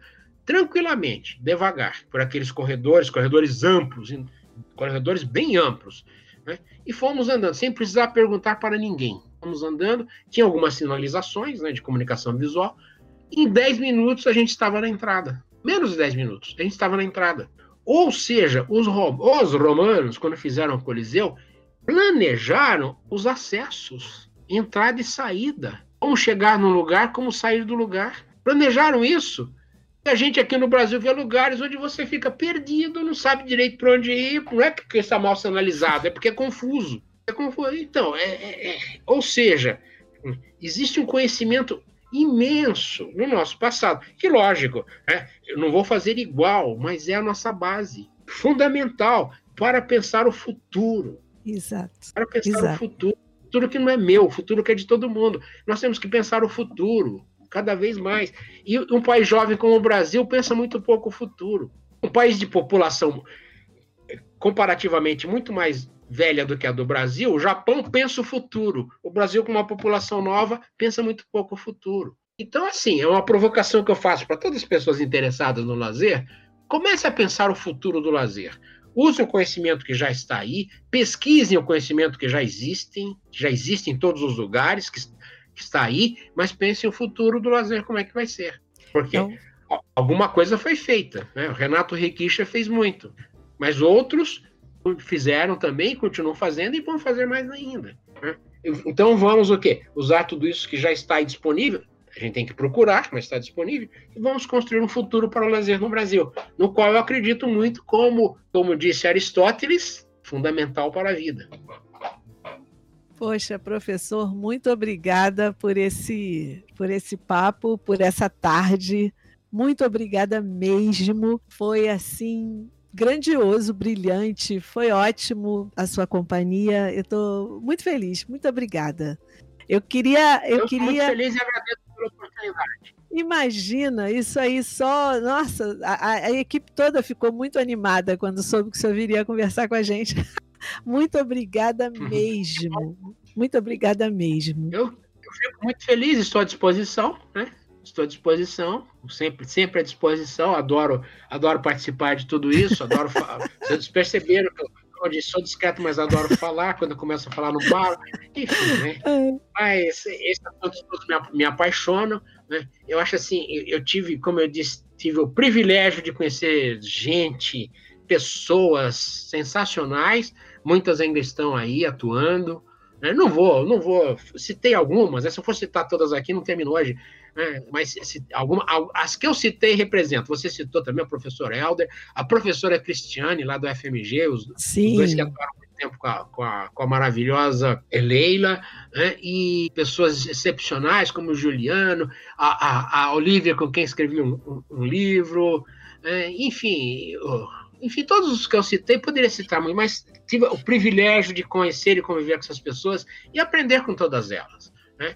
Aprender com todas elas esse tempo todo, enfim. Enquanto estiver vivo, eu estarei aprendendo. Pois é, é isso. Eu também acho. Não dá para ficar parado no tempo. Não. Você falou é passado, presente futuro, e a gente não pode ficar parado porque a Lusitana gira, né? Gira, Muito obrigada. Não é plana, é redondinha. É redondinha, graças a Deus. É redondinha. E você, Gostaria de agradecer ao nosso suporte aí, né? O, o, o rapaz do futuro aí da O Nefar, é o mundo é o será dele. É, o mundo será dele. E o professor Felipe, que fica aqui dando suporte. O professor Felipe. Dando, ele dá, ele dá as dicas aqui pelo WhatsApp. Pergunta isso, fala aquilo, comenta aquilo. Prazer em conhecê-lo, professor. Bem, professor. Um dia, quem sabe, a gente se encontra pessoalmente ah. em algum dos eventos aí da vida. Certamente, certamente nos encontraremos assim que todos estivermos vacinados. E que... Devidamente vacinados. Exatamente. E aí eu topo todas. Ah! É, chinesa, russa, alemã, francesa. Eu também. Eu Vou fazer, fazer igual o Zeca Pagodinho, né? Tomo uma em cada braço, se ainda tiver mais bebo. É uma em cada braço. Já falei para minha mulher, se bobear, eu vou tomar umas quatro. É. Eu, eu falsifico a carteirinha, vou lá e tomo outra. Bem, pessoal, Hoje, aqui no Papo de Lazer, conversamos com o professor Luiz Wilson Pina e foi uma conversa ótima. Ele apresentou para gente, ele mostrou para gente a importância do SESC na configuração desse campo e trouxe para nós uma série de elementos novos e a gente aprendeu muito porque ele é uma pessoa muito importante na configuração desse campo e é uma honra tê-lo aqui conosco no Papo de Lazer. Então agora, não se esqueçam de nos seguir nas redes sociais e nos ouvir nas plataformas de streaming. Valeu, pessoal, muito obrigada, até a próxima. Tchau. A aula foi minha. Bom descanso.